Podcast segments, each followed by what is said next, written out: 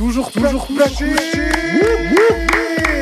Un podcast toxide de fer. La caméra elle s'entoure, tu vois juste le pied qui se balance. C'est son magnum opus. C'est dur d'être de droite, surtout quand on n'est pas de gauche. Ça va tomber, hein, tu le sais. Présenté par Yvan et Florian Clutch Martino Brice. À mon avis, le problème, c'est que vous n'êtes ni philosophe ni de gauche. Officiellement nommé en tant que premier secrétaire du BIF. Vous êtes totalement coincé. une émission produite par Yvan ainsi que Florian sans oublier Etienne Allez, time, je m'en bats les couilles, c'est la fin.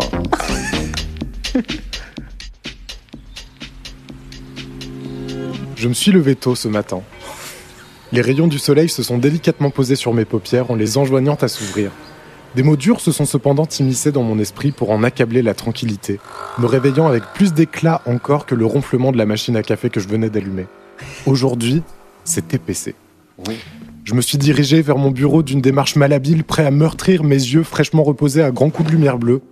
On n'est pas couché, 29 septembre 2007. Je ne me rappelle même plus avoir rédigé ces mots-clés, ils se sont comme manifestés d'eux-mêmes sur la machine, subséquemment à ma pensée. J'ai lancé la première interview, impossible de me concentrer, j'étais pas dedans, je pensais à autre chose, je pensais à rien. Et puis, l'absurdité de mon projet m'a foudroyé. Ça sert à quoi? Qu'est-ce que je fous? Qu'est-ce que je fous là? À veiller sur le passé comme pour m'assurer qu'il a bel et bien déjà eu lieu? Putain! Le temps avait profité de cet instant de remise en question pour s'étendre de tout son long. Les archives défilaient inlassablement devant mes yeux. Elles-mêmes semblaient adhérer à ma désillusion. Les protagonistes s'animaient, s'invectivaient, argumentaient sur mon écran, mais tous ces beaux discours parvenaient globalement à la même conclusion. Putain, 5 ans. 5 ans de cadeaux riches, de lettres de Guy Moquet, 5 ans de réforme de la Constitution, de l'université, des régimes spéciaux des retraites, 5 ans de la crise de subprimes jusqu'au plan de redressement des finances publiques. Où nous allons droit à la catastrophe. Putain, 5 ans, 5 interminables années d'interventionnisme, d'intervention du privé dans le public, 5 ans de bling-bling, de yachting, de footing, de divorcing et de remarrying avec Carla Brunning. J'ai balancé mon ordinateur à l'autre bout de la pièce, foudrage. Je me suis précipité dans ma salle de bain, j'ai tendu la main vers une boîte de Xanax, et puis tout s'est éclairci, comme par miracle. J'ai regardé mon reflet se reconstituer lentement dans le miroir, et je me suis soudain rappelé que je faisais partie d'un grand tout qui me dépassait. Ce matin déguisé en crise d'angoisse n'était que la deuxième étape d'un processus bien huilé divisé en cinq volets. Visionnage, recherche, enregistrement, montage, diffusion. Bientôt j'aurai déjà atteint le sommet et je n'aurai plus qu'à lâcher mon rocher avant de recommencer avec une prochaine émission. Ah oui, et puis super. un prochain quinquennat. Puis encore quelques années en rap comme ça. Toujours pas couché, saison 1, épisode 2, c'est parti Le fait que, le fait que t'aies raccroché ça au mythe de Sisyphe. Et c'est vraiment un, un vrai ressenti. Hein. Oh, putain, et ouais, 5 ans. et ça Bonjour tombe- mon cher Yvan. Ah, bonjour, ça tombe tellement bien que tu parles de, de Nicolas Sarkozy, putain. Ouais, bah ouais, on est en plein dedans. hein. euh, bah ouais, on va avoir des trucs à dire. Et puis là, y a un, dans celle-là, il y a un truc euh, symptomatique des années Sarkozy dont on va pouvoir parler. Donc, Ah, euh, génial. Tout, tout est très bien, tout est très bien. Oh là là là là là, qu'est-ce que je suis chaud. Ouais, ouais, on est chaud, hein. On est C'est chaud. faux, hein, globalement.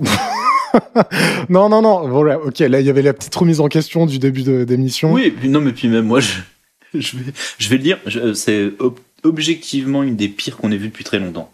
ouais, à ce Avec, point. avec le recul, ouais, ouais, en l'ayant revu là, je me suis dit, oh, c'est pas bien. Après, on a fait un truc qui est peut-être euh, pas euh, à notre faveur, c'est qu'on a un peu speedrun. Il y a une époque où on prenait beaucoup plus notre temps entre, entre la première, Oui. le premier visionnage et le- l'enregistrement. Là, on enchaîne un petit peu. Et peut-être qu'on est déjà en train de se cramer. euh, On est peut-être, oui, peut-être en train de se cramer, mais j'ai envie de te dire, ce sera pas la première fois qu'on fait ça.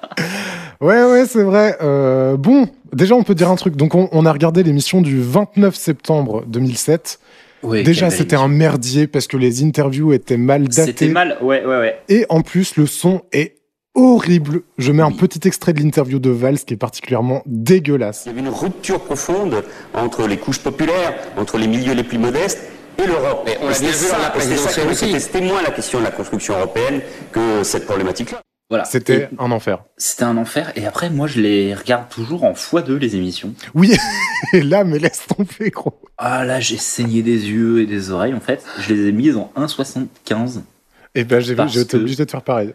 Ouais, il y en a quelques-unes, c'est juste pas possible. Le Surtout son- avec Giro qui parle avec sa voix grave là. Oui, oui, oui. Bah, Gi- Giro, Valls, en gros les trois premières. Ouais, ouais, c'est ça. Et bah oui, euh, le médiateur. Non, ça Ouais. allait mieux avec le médiateur. Mais c'était quand même terrible. Mais là, on est déjà en train d'amorcer euh, les, les gens qui sont présents ce soir. Faudrait peut-être euh, faire venir une personne euh, de- Bah oui. d'envergure plus majeure pour nous dire euh, quels invités nous recevrons. Laurent, mon bon Laurent, vous allez bien? Bonsoir Ah, pour pas poser votre manteau déjà. Et puis. Merci, euh, je m'installe. Et puis vous, Je ça vous tout juste pas d'arriver, mon chauffeur Ouais. vient de me déposer. Ah bah alors là. Et puis vous repartez euh, charrette après, non? Je repars, effectivement, j'ai du travail, du travail, du travail. Ouais, forcément. Euh, oui, puis alors vous, ça vous, a- ça vous fait pas peur de refaire les intros euh, comme ça, jour après jour, semaine après semaine, euh, émission après émission pendant encore 10 ans? Ah je, je préfère ne pas y penser, j'espère que d'ici là, vous aurez trouvé un moyen de vous arranger. Ah oui. On En attendant, tant que je euh, suis payé, ça m'arrange. Oui, allons-y. Vous avez raison, mon bon Laurent. J'envoie la facture à oxyde de fer. Ouais, allez. Bah, euh, les invités du 29, euh, mon bon Laurent. Ce soir, nous recevrons Roland Giraud, Manuel Valls, Nicole Calfan et Anthony Delon, Augustin Legrand, Harry Roselmack et Ariane Forniard. Merci beaucoup, mon Lolo. Merci à vous, à la semaine prochaine. Allez. Voilà. merci Laurent, Putain, merci beaucoup. Quelle brochette d'invités. Y a. Salut Il y a rien qui nous faisait bander en vrai. hein. Euh, On l'a prise pour, on l'a pris pour Manuel Valls, Bah voilà. En fait, on l'a prise cette émission. pour et parce que et dans l'optique 2 avec amour pour Manuel Valls. Tendresse, ouais. Ouais, beaucoup de temps.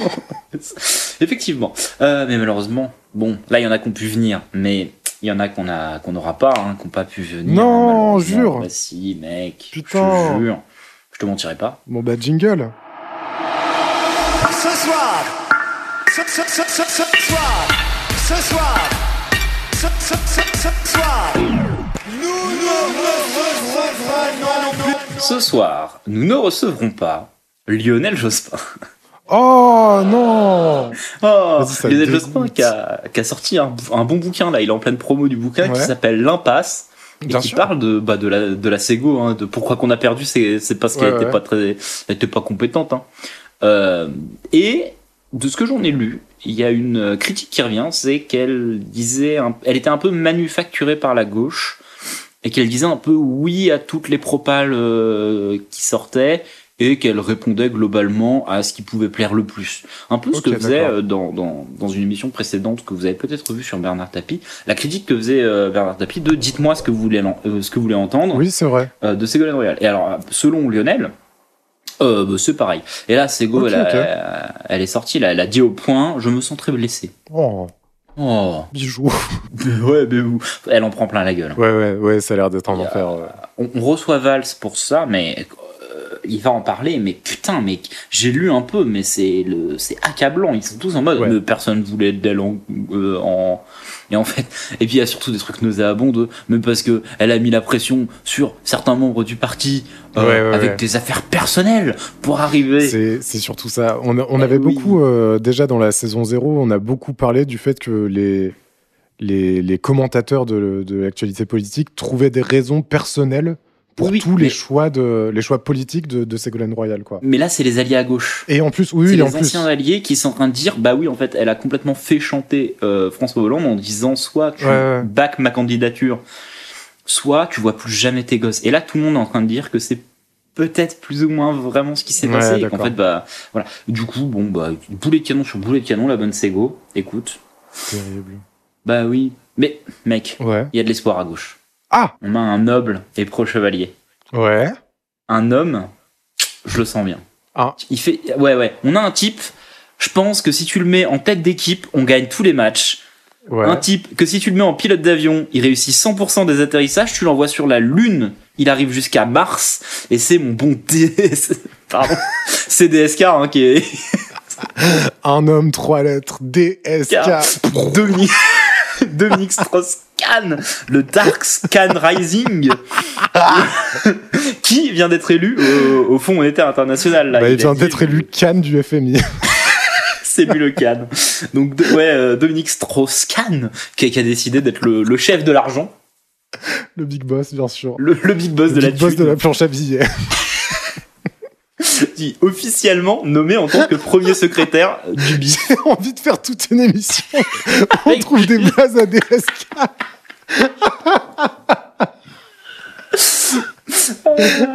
Des blagues, tu veux dire au, au pape du flouze?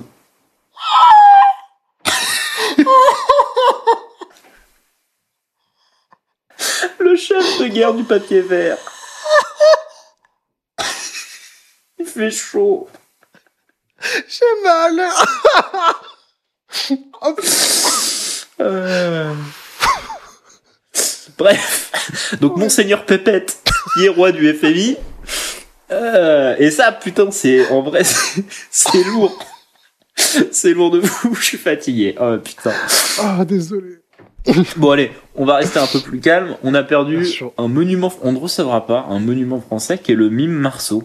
Oh non. Euh, et en vrai, non mais en vrai, de vrai. Déjà le fait qu'il soit mort à cette, pour moi c'était méga vieux, je ne Mais le savais pas. Dans ma tête, il est mort dans les années 60. j'avoue. oui, moi aussi. Et en fait, il était pas si vieux déjà. Et ensuite, je me suis un peu renseigné sur sa vie, ce gars-là et tout. Donc, euh, il est devenu connu parce qu'il le foutait dans des dans des films et tout, euh, mais pas des films muets en plus. Ah ouais? Juste, il y avait un mime. C'est juste un- le personnage du mime. oui. Ok. Et après, il faisait beaucoup de, il était aussi connu dans les milieux parisiens et tout, donc beaucoup, mais voilà, il était vraiment reconnu. Moi, j'ai trouvé une citation de lui. T'es prêt? T'es chiant. J'ai failli dire oui. Faut savoir que euh, j'ai pensé, j'ai donc, je me suis renseigné sur le mime Marceau, et j'ai pensé à cette vanne, et après, j'ai rematé l'émission. Oui. Et Ils, ouais, ils en parlent à un moment du mime Marceau, on est Mais d'accord Christophe à l'évêque euh, fait la vanne. Oui, voilà, c'est ça. Il fait cette vanne là. C'était, mais moi, j'ai écrit. J'ai trouvé les infos avant. Je ne le savais pas. Voilà. C'est fini pour euh, ceux qu'on ne recevra pas aujourd'hui. C'est pas une grosse euh. Semaine en politique, en sachant qu'en fait ça parle principalement, je vais pas vous le cacher, d'un truc qui arrive là euh, lourd lourd aux États-Unis. Ouais, Euh, ouais. ça, ça sort bientôt en France. euh, c'est c'est pas mal dans les esprits. Ah non, si, bah si évidemment. Ouais. Ah, À un moment dans l'émission, ils font une vanne. Ils disent, ouais. ils, ils remontrent un extrait de la semaine dernière où Laurent Ruquier euh, dit, euh, voilà, c'est un match nul. euh, on n'a qu'à dire que vous gagnez, vous perdez, ça fera match nul. Ouais. Euh, comme pour France-Irlande avec la possibilité que Oh. pour la Coupe du Monde de rugby 2007, on fasse match nul contre l'Irlande et qu'on prenne pas la déculottée en sachant que les, les matchs d'avant, on s'était fait éclater. Ouais. France-Irlande 2007, Coupe du Monde. Hmm. Quels étaient les scores selon toi? Putain, en plus, c'est du rugby, c'est. euh, A-t-on fait match nul? 50-13 pour l'Irlande.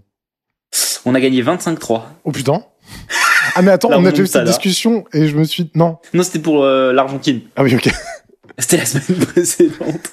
Donc on va faire, bah, je te le dis, on va toutes les faire. hein. Il y a pas de...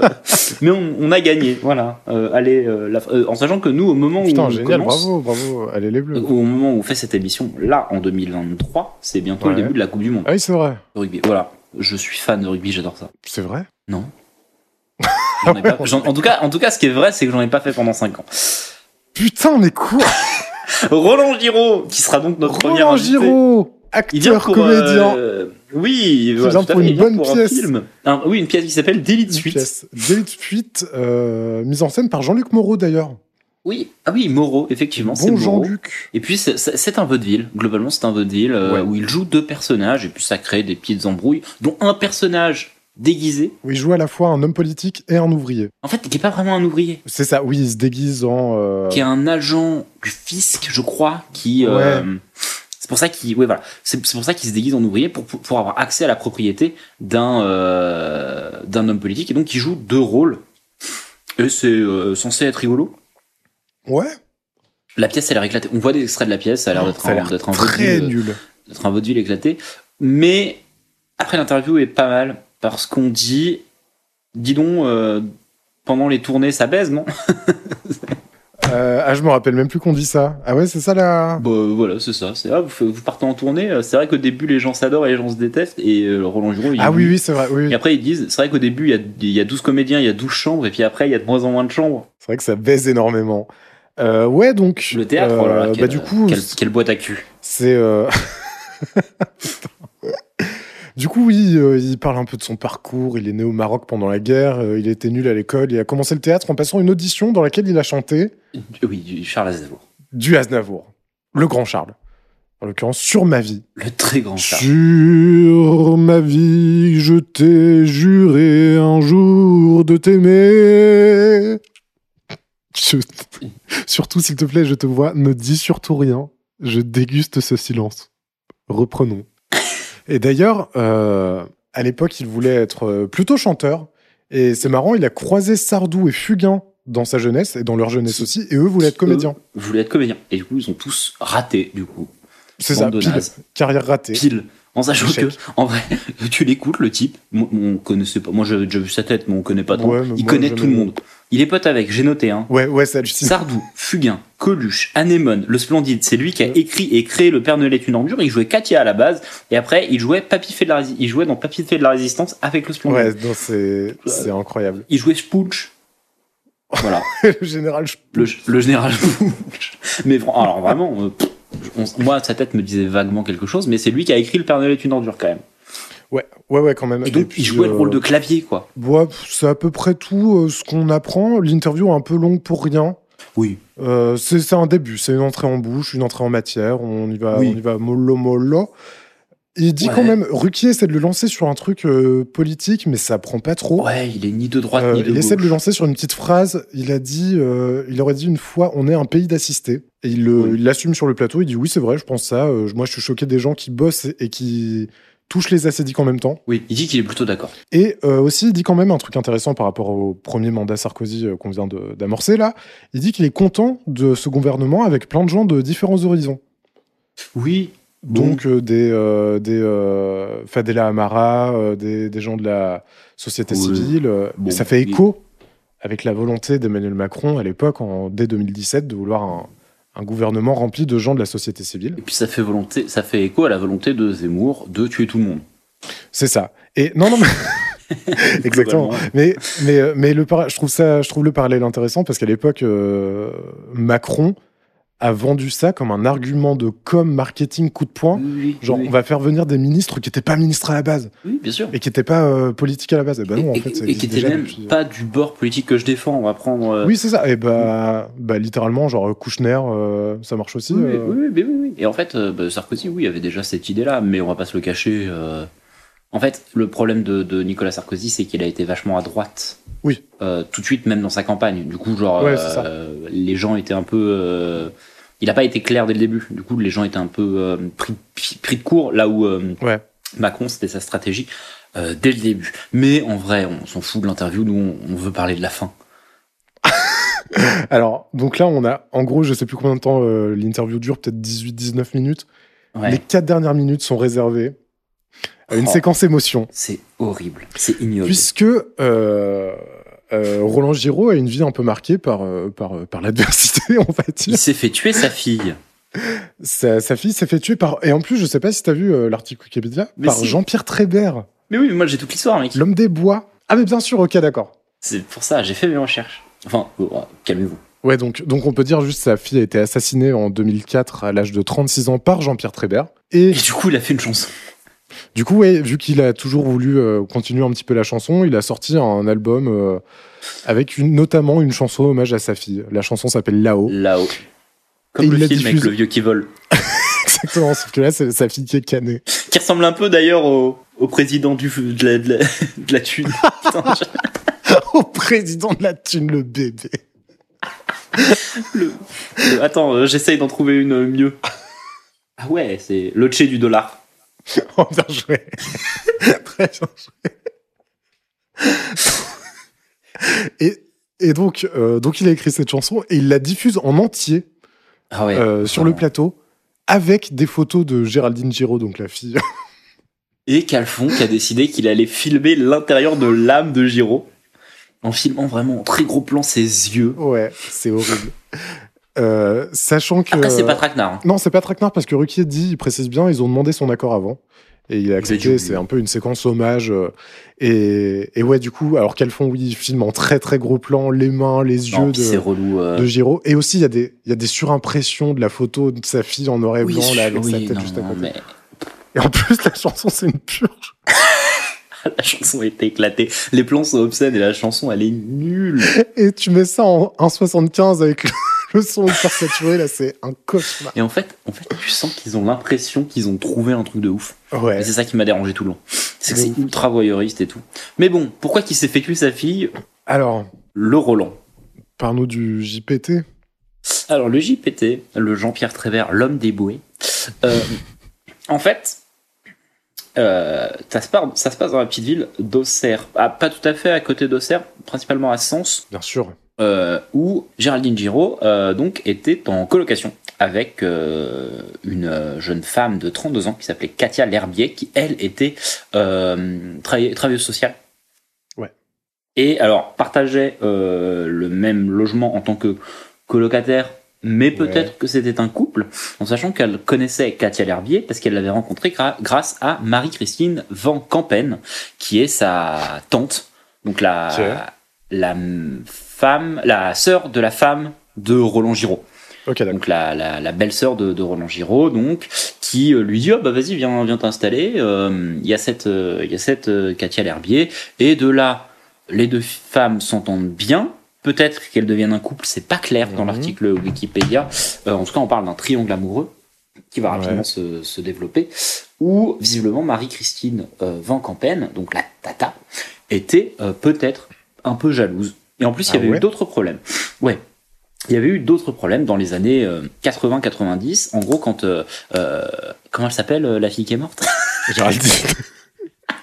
Quand Géraldine était petite, euh, elle a passé pas mal de temps avec donc Marie-Christine et a fini par dire euh, Papa m'a touché, globalement. Ah.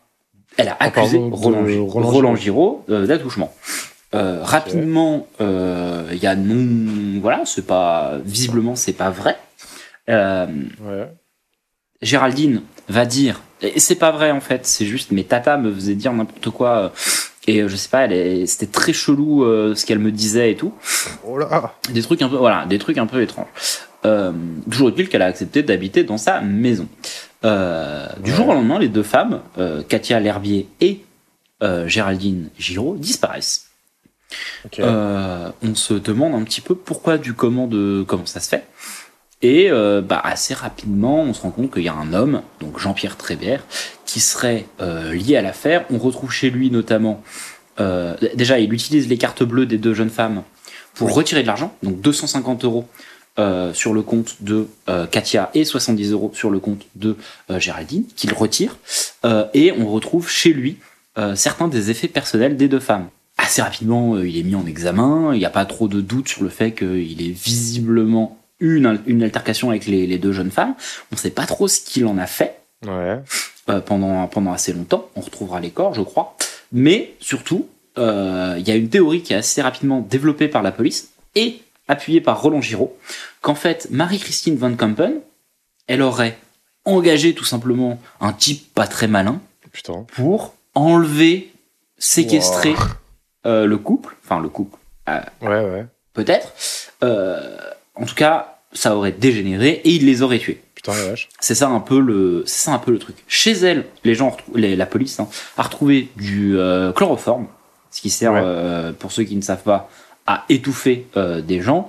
Et Jean-Pierre Trébert va finir sa vie en prison. Elle, elle sera relâchée. Elle aura une, une mesure compensatoire, puisque visiblement, il s'est en mode bah, c'est pas elle. Mais bah, la police, mais en tout cas, les, les, les officiers de police qui ont travaillé sur l'affaire et Roland Giraud soutiennent le fait que si, si, c'était elle. Et euh, Jean-Pierre Trévert va aller en prison à Auxerre, dans la maison d'arrêt d'Auxerre, à environ 700 mètres de là où ma compagne habitait à l'époque. Et oui. Mais genre vraiment, on la voit depuis chez, euh, depuis chez mes beaux-parents, et puis après on la voyait depuis là où j'habitais, euh, la prison. Euh, et pourquoi on parle de cette prison? Parce qu'un jour, Ouais. il était tranquillement en train de décharger un camion, euh, parce qu'on fait faire des trucs aux prisonniers. hein. Et il va se dire, mais attends, le carton là, il est vide. Si je mets mon corps dedans, Ça se tente. le camion, En vrai. il repart.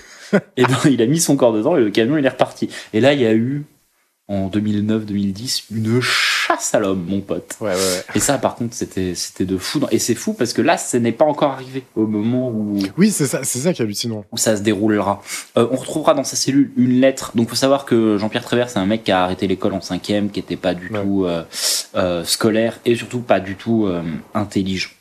C'était pas, un, c'était pas un, un homme très réfléchi, quoi. Euh, c'était pas un gars méchant selon beaucoup de gens, il était juste un peu bizarre, tu vois. Mm. Mais euh, en tout cas, il se retrouve à faire euh, la fuite du siècle, la chasse à Ouais. l'homme la plus importante de l'histoire de, de la France depuis peut-être Mérine, tu vois. il arrive à échapper à la police pendant des années. Et donc dans ce mot, il dit bah voilà, euh, en fait, euh, ça me ruine la vie d'être en prison. Surtout que je prends pour d'autres personnes. Je veux pas trop rentrer dans les détails. Il, il dit vraiment quoi, je prends pour d'autres personnes quoi. Ah putain. Et, euh, et euh, il finira par être de nouveau capturé parce qu'il allait à la boulangerie. Parce que l'homme des, l'homme des bois, en fait, se cachait dans un petit appart euh, au-dessus d'une boulangerie, puis il a été à la boulangerie. Euh, La boulangère a fini par euh, se dire Putain, mais lui, il vient tous les jours depuis trois mois. Il ressemble quand même vachement à Jean-Pierre Trévert. Il a, elle a appelé la police, il est venu chercher son pain, il s'est fait, emba- il s'est fait embarquer. Bon.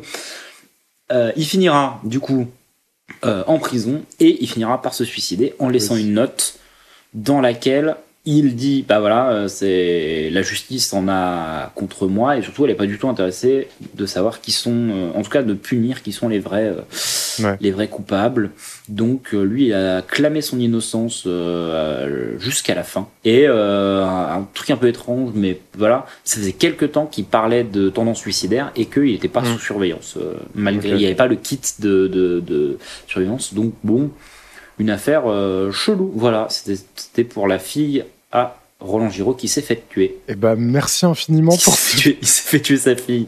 Bah, c'est ce sujet de 365. pour ce petit ouais, ce petit segment true crime là euh, au milieu de, de TPC, c'est un plaisir. Euh, non, par contre, moi en vrai, euh, Jean-Pierre Trébert, alors je sais pas si c'est parce que on habitait en Bourgogne ou si les Guignols aussi, hein. Ouais, parce qu'il y avait les guignols, c'est ça. Mais en tout cas, on en a beaucoup parlé au point où moi, je pensais, enfin, j'avais reconstitué dans mon esprit que c'était un, un tueur en série, quoi. Alors qu'en fait, a priori, oui, il y a non, que ce crime-là de connu. Mais Et c'est juste qu'il y a eu des est- rebondissements avec euh, sa fuite, euh, sa, son emprisonnement, son Parce qu'en fait, il est dans, il est dans Lyon. Que déjà, il est Oui, c'est ça. les Donc, corps- du coup. Je crois que les corps n'ont jamais été retrouvés, pour être tout à fait honnête. Puis, Ok, ok. Il y a toutes ces histoires des disparus de Lyon dans Lyon. Lyon, qui est une région euh, Oui, oui. en Bourgogne. Et bah, Émile Louis. Ouais. Du coup, il y a vraiment beaucoup de trucs qui se passent avec des serial killers dans les, les alentours de, de la ville d'Auxerre. Donc c'est assez facile de mélanger un peu. euh, C'est ça. non, euh, Jean-Pierre Prévert, c'est un assassin, peut-être, Ouais. avéré, euh, pas avéré, mais- enfin, si avéré, il a été condamné, donc avéré, mais peut-être pas plus que ça, quoi. Ok. Voilà. Et ben, bah du coup, euh, merci, euh, merci Yvan, merci beaucoup à Roland Giraud. On peut, on peut le réinstaller à sa place. Merci. compose ces quelques roses. Sur ton absence, je les dépose. C'est pas grand chose quand on est nu. Alors, petit aparté, je suis vraiment désolé de ce qui est en train de se passer. Je suis en train de faire le montage. Avec le son de la vidéo, je m'étais pas rendu compte la première fois parce que je m'étais habitué, mais avec le recul, le son qui sature, les notes de piano. On vient de parler de Jean-Pierre Trébert dans le montage, ça fouille d'ambiance.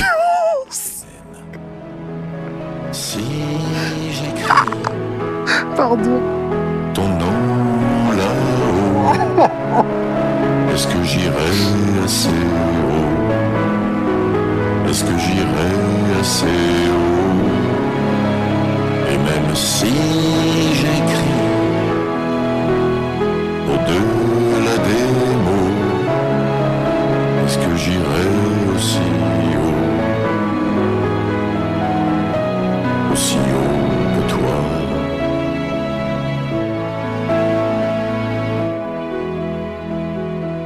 On va passer à un autre criminel, cette fois de la politique, Manuel Valls, Oh, député maire PS d'Evry à l'époque. Oh, le, le, le catalan. Le catalan, El Catalan, El Manuelo del Valso. El Général. El, le, le de la politique. qui a écrit un bon bouquin sur la gauche, sur l'état de la gauche, encore un, dans la lignée des, des questionnements de la gauche sur elle-même après les élections euh, et présidentielles et législatives. exact. Mais lui, attention, il est loyal. Lui, il est très loyal, c'est Monsieur Loyal, contrairement à Madame Royal.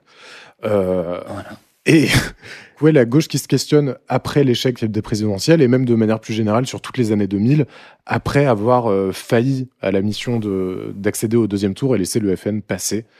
Et, euh, et voilà, donc Manuel Valls à l'époque, C'est rien, c'est le maire d'Evry. C'est le maire d'Evry. euh, C'est une figure dont on commence à entendre parler un petit peu dans les médias. On sait qu'il est PS, on sait qu'il est maire d'Evry. C'est un bon porte-flingue pour euh, Jospin. Et on sait que, ouais, donc on en entend de plus en plus parler, et on sait qu'il a euh, des takes, qu'il revendique en tout cas une gauche peut-être un peu plus, euh, Détente. un peu plus, euh, ouais, j'allais dire tendue, tendue sur les vrais sujets, parce qu'il parle des Ouais. vrais sujets. Ouais, ouais, ouais. Globalement, si vous savez qui est Emmanuel Valls, Ouais. c'est le même gars en 2007. C'est les mêmes, c'est les mêmes takes, hein, c'est les mêmes, euh, les mêmes projets, les mêmes- tout ce qu'il a dit qu'il qu'il qu'il aimerait faire, il l'a fait. faire, ouais, il le fait. Sauf changer le nom du socialisme Oui, c'est vrai qu'il veut faire ça. Il parle de, de oh, faudrait peut-être trouver un autre nom. pour le PS. Et, Voilà. euh, et je crois qu'il en propose même pas. Alors ça, ça va revenir dans Valls. Euh, J'ai trouvé dans cette interview qu'il avance beaucoup de trucs en disant moi je, je pense ça, Oui, sans ouais. donner rien du tout derrière. Ni Oui, oui. argument, ni même euh, de, de plan é- éventuellement pour, euh, pour mettre en place les choses. Surtout sur ce qu'est la gauche. Ouais. Alors qu'il dit pas des trucs de gauche. Hein. Non, non, c'est ça. Et du coup, du coup, alors on va parler un petit peu. Donc on a dit qu'il a été très loyal. En fait, c'est marrant parce qu'il est à la fois très corpo, il attaque euh, personne directement au sein du PS, alors que euh, l'émission lui tend quelques pièges en lui disant ah oui, euh, machin de la gauche a dit ci, machin a dit ça, qu'est-ce que vous dites? Il dit non, mais moi vraiment, ça ne m'intéresse pas ces trucs-là. Et en même temps, il se démarque d'une grande partie de la gauche, et c'est très bien qu'on fasse cette émission juste après celle de Mélenchon, Oui. parce que là, on a en évidence Ah bah le, C'est la, la cassure, la- en fait, ouais, la cassure, ces deux interviews se répondent euh, sur les mêmes sujets. Donc, c'est la gauche dans les années 2000 et où on veut l'emmener. Et donc, c'est bah, vraiment représentatif des deux visions extrêmes au sein du, PS en 2007. Mélenchon, il crée le parti de gauche un an après. Ah bah oui, oui. Et Valls, il devient ministre de l'Intérieur sous Hollande, puis Premier ministre, dans un gouvernement socialiste, je mets des guillemets, qui assume complètement son, son tournant euh, SOSDEM, qui fait passer euh, la loi travail euh, avec euh, Oui. 49.3, qui laisse euh, les flics énucléer des manifestants, Oui, qui fait naître Macron aussi, ce gouvernement. Oui, oui, bah ça, il dit dans les, dans les deux, dans- pardon, ils disent l'un et l'autre dans chacune des interviews, il faut réinventer la gauche. C'est ça, Et juste, ils sont en train de le faire à leur manière, quoi. c'est ça. Donc la méthode Mélenchon, c'est de quitter le PS parce qu'en fait, c'est pas possible. La gauche va trop vers la social-démocratie. Et la gauche de Valls, c'est, eh ben non, la gauche doit aller vers la, dé- la social-démocratie. Le PS sera, sera social-démocrate. Et c'est même le seul moyen pour qu'on puisse gouverner dans la durée. Et oui. Et ça, c'est Nolo qui le dira un petit peu plus tard en disant c'est marrant parce que la gauche, elle euh, ne gagne que quand elle est la droite. C'est exactement ça. On va. euh, Bah d'ailleurs, je te propose qu'on les reçoive peut-être euh, les deux Eric. Tout à fait, les deux Eric, Eric Nolo et Eric Zemmour. Et tout de suite, ça attaque sur le fait d'être premier secrétaire du Parti socialiste. Ouais. Parce qu'en fait, là où Mélenchon est en train de demander une restructuration dans le fond Ouais, ouais. de ce qu'est euh, la gauche et un peu un retour aux sources, même si c'est un grand mot de dire ça, mais en tout cas, euh, de re-réfléchir ce socialisme dans la nouvelle époque. Ouais. Valls, lui, il est en train de faire campagne en disant, c'est pour ça qu'il attaque pas les autres et qu'il attaque juste le, le Parti socialiste en lui-même. Il dit, mais le Parti socialiste ne fonctionne plus. On a des exemples de comment ça fonctionne. Et comment ça fonctionne, bah, c'est Clinton et Tony Blair. Et moi, j'ai ces, idées-là, je les défends depuis longtemps. C'est ça, c'est parti démocrate à l'américaine. Il veut tenter ça. Et euh, ouais, on va, on va reparler un peu de tout ça de toute façon juste après. Moi, il y a juste un truc dont je voudrais parler, c'est Zemmour qui démarre tout de suite sur, on en a parlé dans la précédente, ça fait une- plus d'une saison qu'on en parle, le référendum Ah, pour la Constitution européenne. Oui. Tiens, tiens, tiens. Euh, donc Valls a dit je vote pour le non dans le cadre du référendum interne au PS. Et après, il a dit. Et le parti a dit oui, donc il s'est soumis au positionnement du parti. Donc déjà, ça pour Zemmour, c'est euh, mais vous êtes fou, vous êtes fou allié. Vous, vous êtes un traître. Et donc ensuite, il continue son, son truc sur euh, sur le, le référendum et justement, ça ouvre sur les, les les séparations au sein du PS. Pour Zemmour, les séparations au sein du PS, ça vient de ça. C'est en gros ceux qui sont oui, ceux qui sont non. Donc les oui, ils veulent euh, devenir le Parti démocrate à l'américaine, c'est ce qu'on disait. Où on se met dans le cadre de la mondialisation et du grand marché européen. Classique Zemmour. On parle de Schengen, on parle de l'ouverture Oui, à la mondialisation oui, et aux frontières. Et à l'opposé, Et le non, il résiste pour sauver un certain modèle social français et, et un peu de pro- et mettre un peu de protectionnisme là-dedans. Et pour le coup, ok, il, ra- il ramène ça sur le traité de Maastricht et ok, il rapporte ça au, euh, à la mondialisation, mais je pense sincèrement qu'il a raison par contre. C'est pas impossible. Et en fait, même. Bah, Parce que non, mais en fait, Valls, Valls dit qu'il est d'accord, Nolo dit qu'il est d'accord, et surtout, il dit, euh, Manuel Valls, il en veut à Hollande parce que pendant 5 ans, il pense que, donc sur les 5 ans de la présidence de François Hollande en tant que premier secrétaire, j'imagine Oui, du parti, du parti socialiste. Oui. Ouais, c'est ça. P- Pendant ces 5 années-là, donc celles qui font suite au traité de Maastricht, Ouais. il n'y a rien qui a été fait pour prendre une décision sur où va la gauche Ouais, c'est ça. dans ce nouveau terrain de jeu où, du coup, bah, pour tout un tas de raisons, il y a ces Ouais. deux lignes euh, de gauche qui se sont euh, formées, en fait. Et ça va même plus loin. Sa réponse est un peu intéressante. Il nie pas tout à fait ce que dit Zemmour. Il nuance un peu plus. Il dit que selon lui, le débat européen, ça structure pas non plus toute la politique française. Oui. Mais il questionne le fait qu'il y a plutôt une crise du rapport entre la nation française entière et l'Europe. Et lui, il s'est douté que le peuple français allait voter non en majorité. Et il fallait que le PS capte ça.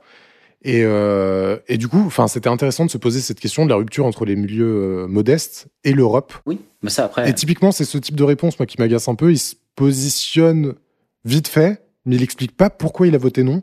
Et là, il avance peut-être plus des arguments euh, stratégiques. Et c'est un peu que ça, j'ai trouvé cette interview. oui, parce qu'après, après, il dit juste, du coup, en fait, maintenant, les, les classes populaires ne votent plus PS.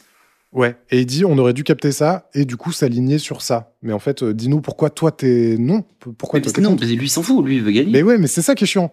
Lui, c'est un gagnant. T'as pas, compris. Ouais, lui, il bah s'en ouais, bah de si. gauche ou de droite. Bon, on l'a vu. L'important, c'est de. Bah oui, on l'a vu. L'important, c'est d'être un vainqueur. Et il le dit d'ailleurs, du tout, coup- tout est une stratégie pour gagner. hein. Euh, Il y a aucun moment. euh, Parce qu'il et, et- Nolo lui fait la réflexion. Il y a, C'est ça. vous êtes en train d'essayer de sauver le Parti socialiste, mais pas le socialisme. Et Ouais. du coup, euh, vous, vous, on est plutôt euh, de, de la droite en France, et c'est là qu'il dit il y a plus d'utopie ça, pour gagner, sur, la, la gauche a besoin d'être à droite. Et mais il dit oui, euh, Manuel Valls, parce qu'il s'en fout. Ouais. Et, et Nolo, du coup, c'est intéressant ce qu'il dit. On, on revient sur, euh, sur ce qu'on amorçait tout à l'heure. Il dit, lui, sa théorie, c'est que le peuple français est profondément de droite. Et hormis pour la parenthèse 81-83, la gauche ne peut pas gouverner si elle ne ressemble pas à la droite. Oui. Et du coup, il dit, c'est ce que vous essayez de faire, vous, en vous droitisant, de, de, Ouais, de ouais. devenir un gouvernement pérenne de gauche, entre guillemets, même si du coup, ça n'a de gauche que le Du nom. coup, vous abandonnez les idéaux de la gauche. Ouais. Et bientôt, il dit même, les Français auront le choix entre les sarkozystes de droite et les sarkozystes de gauche. Et Oui. C'est incroyable parce que Valls, en tant que Premier ministre, il y, a des, Oui. il y, a des, il y a des articles euh, de bien sûr, Charlie Hebdo qui, qui dit que c'est du sarkozysme. qui disent que c'est. Ouais. Et Bah, ça, puis c'est le hallucinant. Sar- et en fait, il là où il s'est trompé, Ouais. Nolo, c'est qu'on n'a pas eu les sarkozystes de droite, les sarkozystes de gauche, c'est qu'on a eu un sarkozysme ni de droite, ni de gauche, Mmh, ouais. avec Macron euh, quelques années plus tard. Ouais, ouais, ouais. Bah là, là, en tout cas, aujourd'hui, peut-être euh, du coup, deux élections plus tard, on y est. Là, c'est Ouais, terrifiant. on y est complètement. On y est complètement. Et parce que du coup, avec Hollande, il y avait encore l'excuse de euh, la campagne d'Hollande, c'était un peu un épouvantail de gauche euh, avec le mon ennemi, c'est le monde de la finance. C'était la campagne de Jospin. On est d'accord ou pas? Bah maintenant qu'on en parle de plus en plus, la putain de campagne de Jospin, ouais, C'est ouais, la campagne de, de Jospin qu'on n'a pas eu pour de vrai, ouais, c'est qu'il aurait dû faire en 2002. Ils y sont allés euh, franco. Puis après, ils l'ont pas Et fait. après ils l'ont pas fait. Là, voilà. où Jospin, là, où- là où Jospin, il il l'a pas dit, mais qu'il l'aurait fait. Ils l'auraient bien fait. Ouais. Ah oui, oui. Euh, donc voilà, juste pendant cette discussion, à un moment, euh, ça parle des tests de parenté. L'amendement sur les tests de parenté. Putain, ça j'ai loupé. Ouais. Ah ouais, tu sais pas ce que c'est? Bah vas-y. C'est parce que pendant les pendant quelques années là, en France, il y avait un truc. Et encore maintenant, les familles de personnes sans papier, Ah putain, c'est pour ça. s'il y avait des papiers qui étaient acquis par un des membres de la famille, ou si un des membres de la famille était euh, légalement en France, euh, on rapprochait, il y avait un rapprochement familial qui faisait que tout. Et du coup, Oui, ok. ils sont, ils- et la droite en mode, oui mais si c'est pas leur gosse, on va faire un test de parenté, savoir si c'est, eh, oh, on, eh, peut-être pas élever un des autres non plus. Et Valls, il est en mode, eh, ils ont raison, hein. Non mais ça c'est fou. Du coup, ouais, c'est vrai. On Valls pour info, il pense que il développe un peu. Il dit que les vrais sujets, selon lui, euh, les sujets à laquelle, euh, auxquels la gauche doit s'attaquer, c'est euh, eh ben, la sécurité, l'immigration, euh, les retraites, le temps de travail. Mais oui, et, Et pourquoi c'est bah- des choses auxquelles la gauche doit s'attaquer? Parce que c'est comme ça que la droite gagne. Exactement. Mais après, c'est vrai Et- que c'est pas une bonne idée. Après, c'est euh, c'est pas une bonne idée de pas avoir d'alternative. Non, non, bien sûr, mais, mais en fait, personne Mais- n'a pas d'alternative. Mais euh, à part la gauche de, de Royal n'a pas proposé. C'est lui, c'est juste ça. tu vois, Ouais, ouais, tu vois, il est en mode, bah, on en a pas parlé en fait, parce qu'on n'a pas en parlé. En France, on peut plus rien dire. ouais, oui, c'est Euh, ça. Sinon, on est euh, voilà, faut, euh, parce que c'est euh, le- les, les plates-bandes de la de la droite. Mais il faut en parler en fait en tant que en tant que étant en mode oui d'accord, tu veux en parler comment? Faut en parler. Ouais. Et Oui d'accord, Manuel. Et bah justement, alors du coup, euh, Ruquier lui dit vous êtes de, de gauche pragmatique en fait, et euh, Val se souscrit totalement à ça. Il dit oui effectivement. Et en gros, il veut s'attaquer au vrai sujet, mais il veut aussi lutter contre les injustices. Alors c'est marrant, du coup, il prend un exemple d'injustice. Il dit par exemple le pourcentage des enfants d'ouvriers qui accèdent ou non aux grandes écoles, euh, ou l'échec scolaire chez les pauvres. Mais Oui. c'est tout en fait. Et du coup, c'est marrant. Moi, je, je crois avoir capté un truc dans, dans cette interview. On assiste à une première étape dans, dans la forme de la droitisation euh, subtile du PS, où on continue à parler des injustices et de s'en insurger, mais on investit les thèmes de la droite. Et c'est sur ces thèmes-là qu'on fait des annonces, donc typiquement immigration, sécurité, machin, Ah, machin. Sera tout, Et- tout son. Et c'est littéralement, encore une fois, Hollande qui dit mon ennemi, c'est le monde de la finance et qui fait euh, une campagne avec un mandat hyper euh, libéral. Mm. Et du coup, en fait, il y a deux lignes. Les deux lignes du PS, elles viennent de là. Il y a d'un côté ceux qui pensent que ces questionnements sur les injustices, c'est la base théorique euh, et qui n'hésitent pas à faire fluctuer leur position en s'inscrivant dans le monde moderne. Donc en gros, Valls, il dit les injustices, euh, moi ça me révolte. Et en même temps, le monde moderne, il est fait d'Europe, de- d'immigration, machin. Donc je vais foncer là-dedans. Et les autres, du coup plutôt Mélenchon, ils font des, des, des choix genre en, en adéquation avec les injustices et ils se concentrent plutôt sur les injustices et comment les réparer. Et en gros, d'un côté, tu as les gens qui prennent des décisions en dépit des injustices et les gens qui prennent des décisions pour résoudre les injustices en dépit du monde réel. Bah, Enfin, c'est du monde moderne, l'idée quoi. que il y a pour gagner, faut compromettre, Ouais. et que Mélenchon refuse, enfin, ou une partie de la gauche refuse les compromis euh, sur les, les sujets qui forment le socialisme, ouais, complètement. Là où euh, là où Valls est complètement d'accord sur le fait que ces compromis-là qu'on peut faire, c'est parce que c'est des points d'accroche Mais c'est ça. qui sont Dans- liés à d'autres le- trucs plus importants. En fait, c'est juste que Ouais, ça ouais, dépend d'où tu mets la charrue avant les bœufs, littéralement quoi. Dans sa tête, c'est oui, alors d'accord, C'est exactement ça. il y a des injustices, mais à un moment, il faut bien faire avancer le pays quand même, et après, on pourra s'occuper des injustices. Mais ce que nous le dit, en fait, vous, euh, cette gauche-là ne marche que quand elle est en opposition. Et ce qui est un peu vrai. Du coup, la, gauche qui dit non, mais on va, s'occuper des injustices, c'est parce que bah, c'est d'autres qui se chargent de faire avancer le pays et eux qui font attention à ce que personne ne soit laissé derrière. Et c'est un peu ça le socialisme aussi, tu vois. Et Nolo a l'air de bien le comprendre en disant bah voilà, vous voulez pas de ce socialisme-là, vous en battez les couilles, vous ce que vous voulez, c'est être au pouvoir. C'est ça. Et en fait, Est-ce que vous pensez que vous avez une vision sur ces, sur ces euh, points-là que la, la dont la droite s'est toujours occupée avant? Et c'est le cas en fait. euh, ça se voit. Oui, on se l'est dit quand on a regardé l'interview. euh, il a, il a les dents qui rayent le parquet. Il en a Ah oui, envie. bien sûr. Ah oui, bah oui, surtout d'être premier secrétaire. Ouais. D'ailleurs, qui Ouais. sera prochain secrétaire du Parti Socialiste en 2007 Oh putain, en 2007.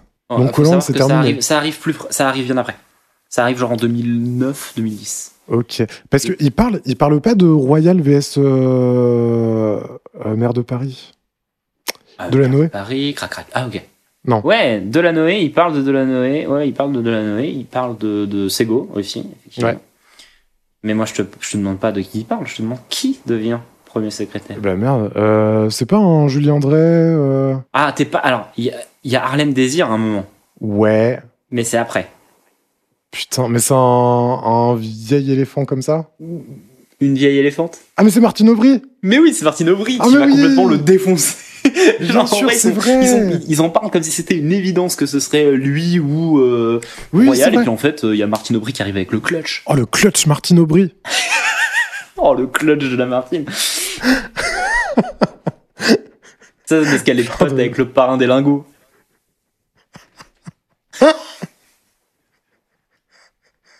Tonton bifton C'est même plus un titre, c'est le tonton.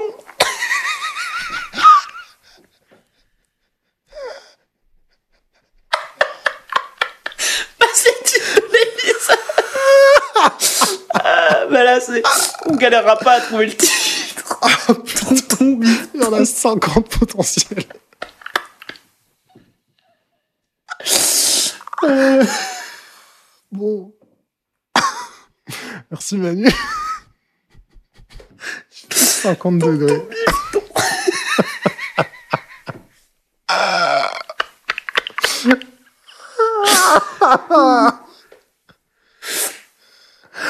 Ah, je suis.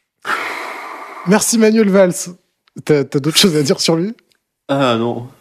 Oh, Bon bah, Oh, j'ai pas de à la dire de suite. pas, je le déteste.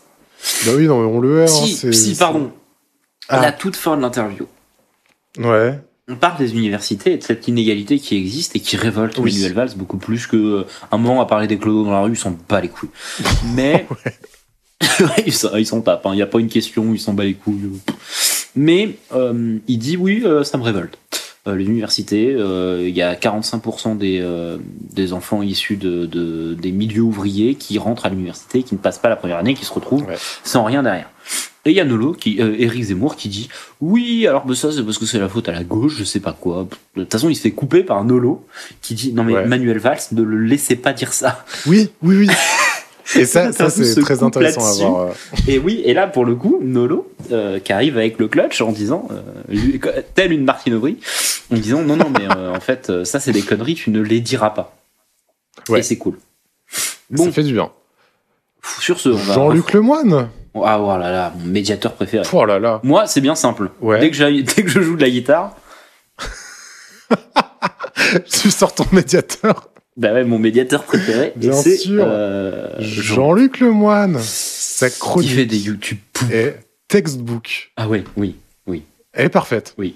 C'est, c'est, et il a, il a, il a suivi le manuel des chroniques, il a fait à la lettre. Le Manuel Valls des chroniques, et en, plus, il se rate, et en plus il se rate et c'est même pas sa faute à un moment. Mais oui. il, il fait une vanne. Il- alors, il commence Ouais. par un YouTube poup, nul, je sais plus pourquoi. Je sais Euh, plus. mais après, il dit Oui, alors, euh, les gens disent que je fais de la, de la merde avec Laurent, que je me moque de lui et je suis pas gentil. Regardez comment Arthur y fait avec son bon copain euh, Cadmerade. Danny Boone. D- le, le deuxième. Le deuxième facteur. Euh, regardez comment il fait avec Danny Boone. Il fait une vanne crasse et après, il lui caresse l'épaule en mode Vas-y, t'inquiète pas, c'est, on est potes. Voilà, Du dans coup, une bah, émission euh, Je vais pas précédente. faire de, voilà, je vais pas faire de, euh, c'est le principe du médiateur, il remet Ouais. des émissions précédentes. Il fait une vanne sur Laurent Ruquier, et là, Galfon filme autre chose pendant qu'il met la main Oui. sur l'épaule de Ruquier. Du coup, tu, tu, ne peux, tu ne vois pas que, euh, alors, tu t'attends à ce qu'il fasse la vanne de faire une vanne crasse et de euh, mettre, de taper dans le dos de Laurent Ruquier, mais Calfon s'en bat les couilles de tes blagues, frère. Ouais. Et trop Et en plus, occupé je pense à que c'est filmer mal- des bonasses. Mais c'est ça. Parce que c'est le deuxième, euh, le deuxième point de, de, de sa chronique. Oui. C'est euh, les plans dans le public que, que choisit judicieusement vis- visiblement le réalisateur Serge Calfon, euh, qui effectivement bah, se, Se met bien. se pose globalement sur, euh, sur des très jolies femmes du public. Et, euh, alors, pas sur le fond de la salle, principalement. Et pourquoi les, les gens du début de la salle sont les gens du début de la salle? C'est parce que ça monte les baises. Exactement. Les baises Les bzaises. Les Pas mal les bzaises. Comment ça, pas mal les bzaises Non mais oui, c'est vrai qu'on veut voir de la gougoute dans les émissions euh, France 2. Bah oui, il faut croire. Et en fait, oui, c'est juste des plans. En plus, je crois même pas que ce soit des plans qui sont vraiment utilisés dans les émissions. C'est plus. euh, euh, J'avais déjà vu ça dans, je sais plus où, pareil, dans un bêtisier d'une émission, où en fait, c'est les caméramans qui font des réglages sur des personnes du public quand il n'y a pas encore les invités sur le plateau. Et du coup, bah, il s'avère que euh, parfois les caméramans choisissent des, choisissent des meufs jolies. Apparemment, c'est un trope dans le milieu de, de la caméra. Ok, dans le milieu de la péloche. En sachant que cette femme, Ouais. qui est utilisée comme exemple, est de retour est dans l'émission. Mais oui, c'est fou. C'est terrifiant. Et C'est une tarée. Pour, dans mes yeux, c'est une malade qui veut tuer euh, Jean-Luc Lemoyne. Alors tu sais que euh, dans le public des émissions qu'on regarde actuellement, il y a une meuf qui est quasiment dans toutes les émissions et qui était dans le public bien des années plus tard, dont ne demande qu'à en rire dans toutes les émissions aussi. Et c'est elle? Non, c'est une autre. Racontes ça bah parce que non, mais toi en mode les tarés qui vont. euh, Ouais, je peux en placer une pour les tarés. Il y a une meuf Ouais. qui, est, qui a vu genre 156 fois le spectacle de Kairon. Quelle horreur. Ouais, la Enfin, pauvre. pas, pas de haine contre Kyron, hein, mais euh, Mais je pense après, n'importe quoi 156 fois, tu fais un câble. non, mais après, après, là où c'est c'est les spectacles de Kairon qui ne sont pas écrit. Ah oui, d'accord, ou à chaque fois c'est différent. Parce que c'est. Copy Comic qu'on a marre de se faire voler ses blagues euh, écrites, du coup il écrit plus rien. Bien sûr. Bon, il y, a y un truc Euh. important. Il y a un truc très important qui est dit là. Ouais. Oui Il veut faire une vanne, euh, le bon, euh, le bon euh, Jean-Luc, et il dit Regardez la tête des invités quand c'est pas eux qui sont appelés sur le fauteuil et qui doivent patienter parce, parce que c'est pas leur tour. Et là, mais qu'est-ce qu'on apprend, Florian? On apprend qu'en fait, ils ne connaissent pas leur ordre de passage, tout simplement. Ils viennent, donc, c'est-à-dire que tu reçois une petite invitation, euh, tout sur l'écran production, euh, venez à l'enregistrement jeudi au Moulin Rouge à 21h. Ton agent, il Ça dit terminera à 3h, Bon, écoute, et à partir de là, François Rollin, tu fais ton nouveau spectacle, faut que tu ailles. Toi, t'es François Toi, tu dis- bah t'y vas. Là, dans, dans, dans l'exemple, vous êtes François Rollin. C'est ça. Et ton agent, en plus, te dit, il faut que tu y ailles, sinon, euh, ta tournée, euh, ça va se foirer. Là, au moins, avec Bah oui. Ruquier, tu vas faire, euh, tu vas faire des ventes. Même s'il parle mal de toi, fais l'effort, ça, ça vendra. T'inquiète, t'es trop fort, euh, les deux Eric te feront pas de mal. Et Et t'y vas, et là, Et là, après, c'est euh, c'est la roulette russe. Tu peux. Et, du coup, imagine. c'est la seule roulette russe où t'as très envie de prendre la première balle. hein. c'est ça. Et du coup, imagine, on s'en est beaucoup moqué, euh, des interviews de 3 minutes de fin d'émission. Imagine, t'es l'un de ces invités. Déjà, nous, on s'imaginait potentiellement, genre, les invités qui connaissent leur ordre, qui savent qu'ils ont 3 minutes à la fin. Mais en plus, s'ils le savent pas, ça doit être Ils le savent pas. horrible. C'est-à-dire qu'au milieu de l'émission, tu dois dire Ah putain, c'est moi. Ouais. Merde, les- le retour du professeur Rollin n'intéresse pas la France. Merde, faut que je fake mes tasks. C'est moi l'imposteur. Ah non, je vais vent. je vais au chiottes, je vais faire. Euh, bon, voilà, c'est la fin en du vrai, chronique un peu longue, mais euh, déjà il fait le job, il prend les émissions précédentes et euh, ça permet toujours une petite relaxation, une petite pause et de se marrer de, euh, de soi-même. Non, c'est des YouTube poop, arrêtez. Bon, bref. Euh, Nicole Calfan et Anthony Delon. Et Anthony Alors, Delon. Alors, Vous entendez Nicole Calfan et Anthony Delon, forcément dans votre tête, il y a un nom qui apparaît. Et non, on va pas parler de Serge Calfon, parce qu'en fait, c'est pas la même famille. Oui, c'est vrai qu'on a beaucoup parlé de Serge Par Calfon. contre, c'est le fils à Alain Delon.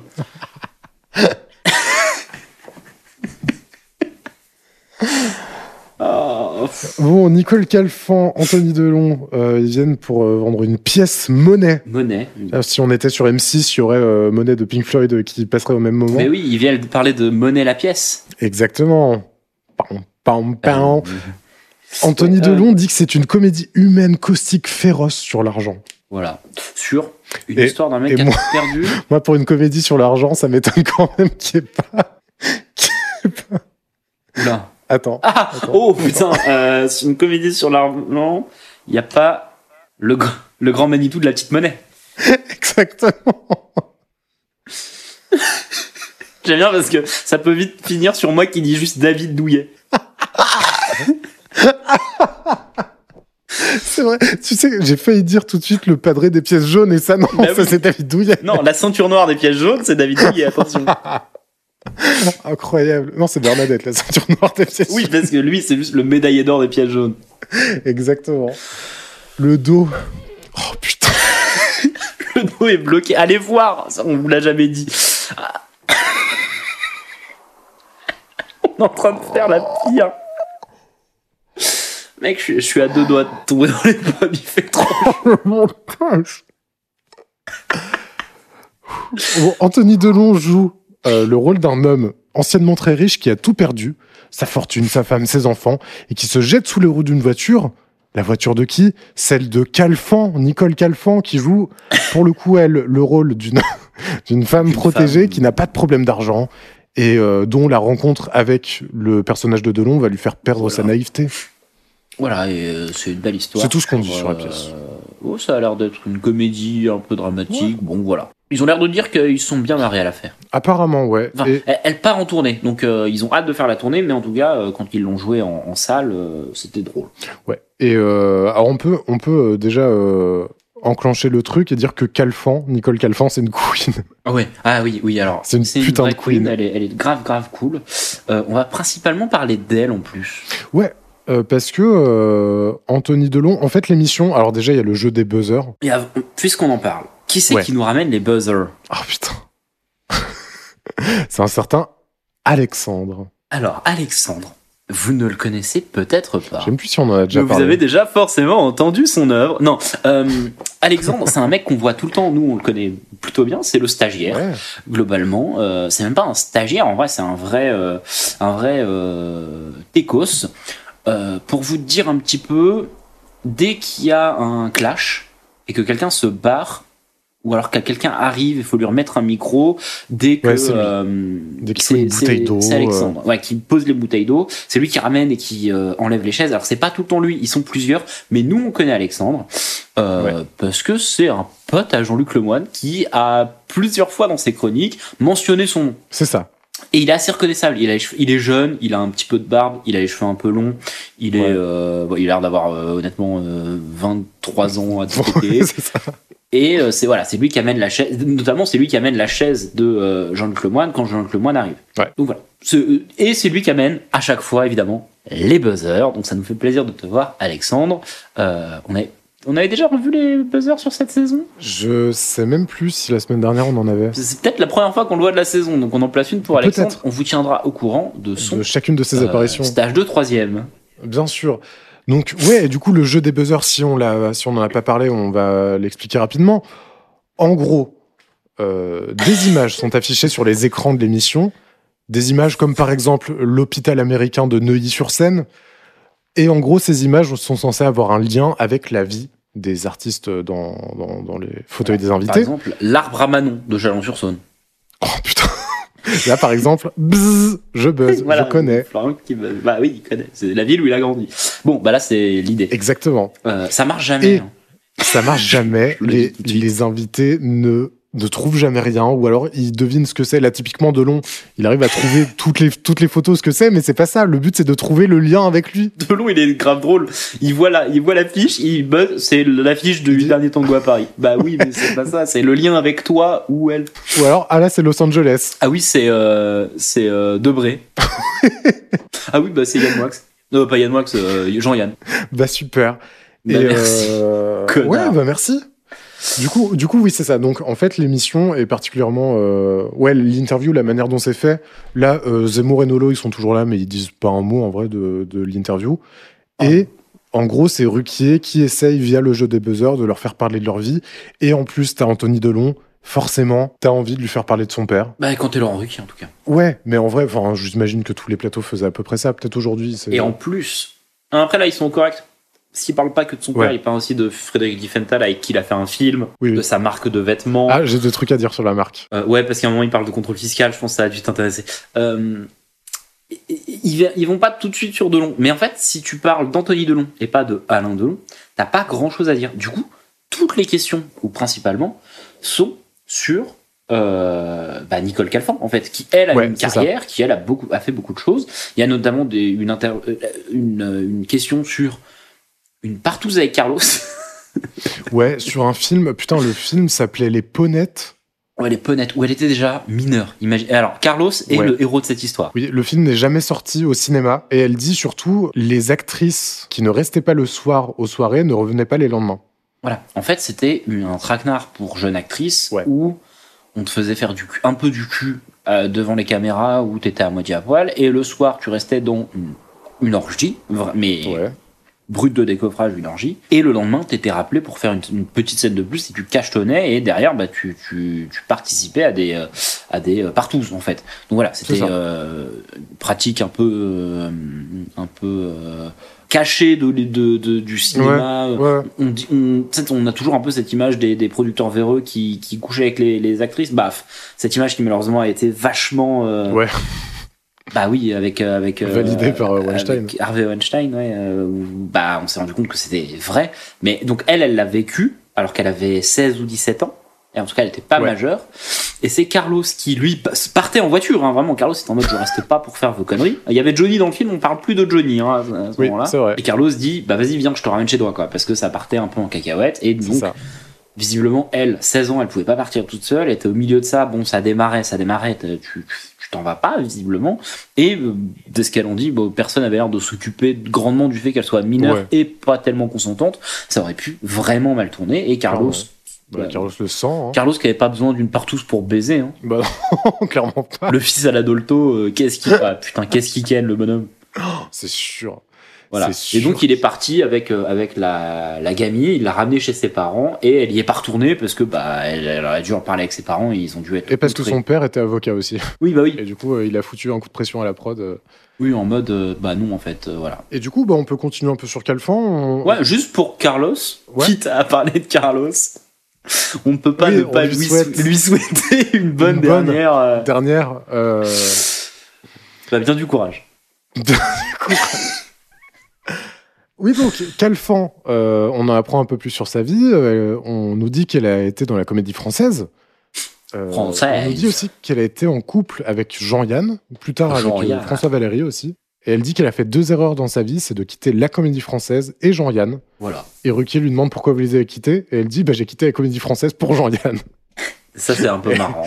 Elle est trop marrante. Pareil, dans le même, dans le même Voilà. euh, délire, elle dit qu'elle a failli jouer dans le dernier tango, dans le dernier tango à Paris. Avec Bebel. Elle parle du metteur en scène et Ruquier lui dit il vous a dit passe-moi le beurre. Et elle répond à Ruquier ah oui, très très léger, très très inattendu de votre part ça. Ah Oui, ouais, C'est tout, elle le place peu- discrètement, après, elle ouais, continue elle, son- elle est pas trop méchante et tout. Et c'est marrant parce qu'elle elle- c'était avec Belmondo, donc euh, Belmondo, avec, euh, avec Belmondo, et ils ont décidé d'un commun accord qu'ils allaient pas faire le film ensemble. C'était chelou euh, parce qu'il y avait bon bah dans un dans le dernier Tango à Paris, il y a des il y a des scènes euh, de, de sexe, euh, ils se sentaient bah ouais deux Et là pour le coup le tournage c'est oui, c'est n'importe quoi, c'est une catastrophe. euh. mais ils se sentaient pas de faire euh, de faire le film ensemble parce qu'ils se connaissaient un peu trop bien. Ouais. Euh, elle connaît aussi bien Roland Giraud, du coup ça se renvoie Oui. la balle avec Giraud qui peut être drôle en plus, donc il y a pas de Ouais ouais. Mais à un moment, il se lève pour aller embrasser les pieds de. Nicole Calfan, parce qu'elle elle respecte beaucoup son travail et la rigueur qu'il a au théâtre. Et en même temps, bah, il a l'air d'avoir fait principalement du théâtre, ce mec-là, donc il doit être extrêmement bon. Du coup Delon, il est né en Californie. Euh, donc euh, ce que je disais, il est un peu interdit sur son père, euh, il en il en parle Ouais. sans en parler. Déjà, dès qu'on fait référence à des films, même quand c'est pour Nicole Calfan, où ça pourrait Oui. avoir un rapport avec son père, il fait déjà la gueule. Ouais, et Ruquier le lance à chaque fois. Ah oui, et vous, votre père a joué dedans. Ah oui, vous étiez sur le tournage de machin, machin, machin. Mais surtout, Anthony Delon, moi, je voudrais vous parler de sa marque de mode Oh qu'il a, qu'il a sortie. Euh, faut savoir qu'à 19 ans, euh, il a fait cette euh, marque de mode. À 18 ans même, je crois, il était considéré comme le, il était considéré comme le plus jeune PDG de France. Oh, déjà, non. Et dans l'interview, euh, on n'est pas couché là.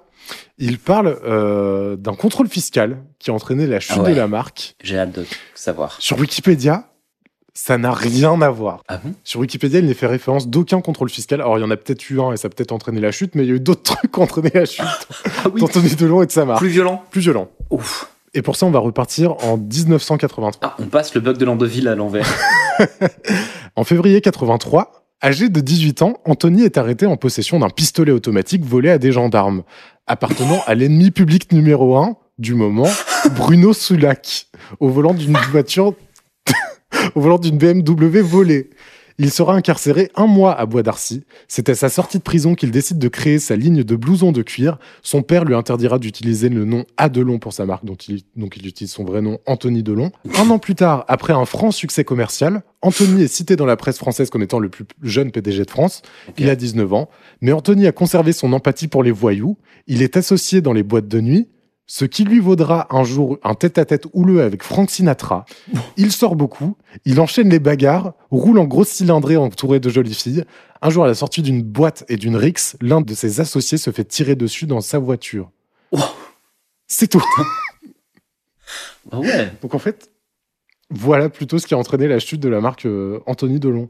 Ah bah tu m'étonnes. Bad boy, hein. Ouais, Bad Boy, Bad Boy Delon. Oh le samouraï. Et du coup, on parle pas du tout du contrôle fiscal. euh, Non, pas tant. On, on sait pas plus. Bah voilà. Ouais, ouais, écoutez, bon, voilà.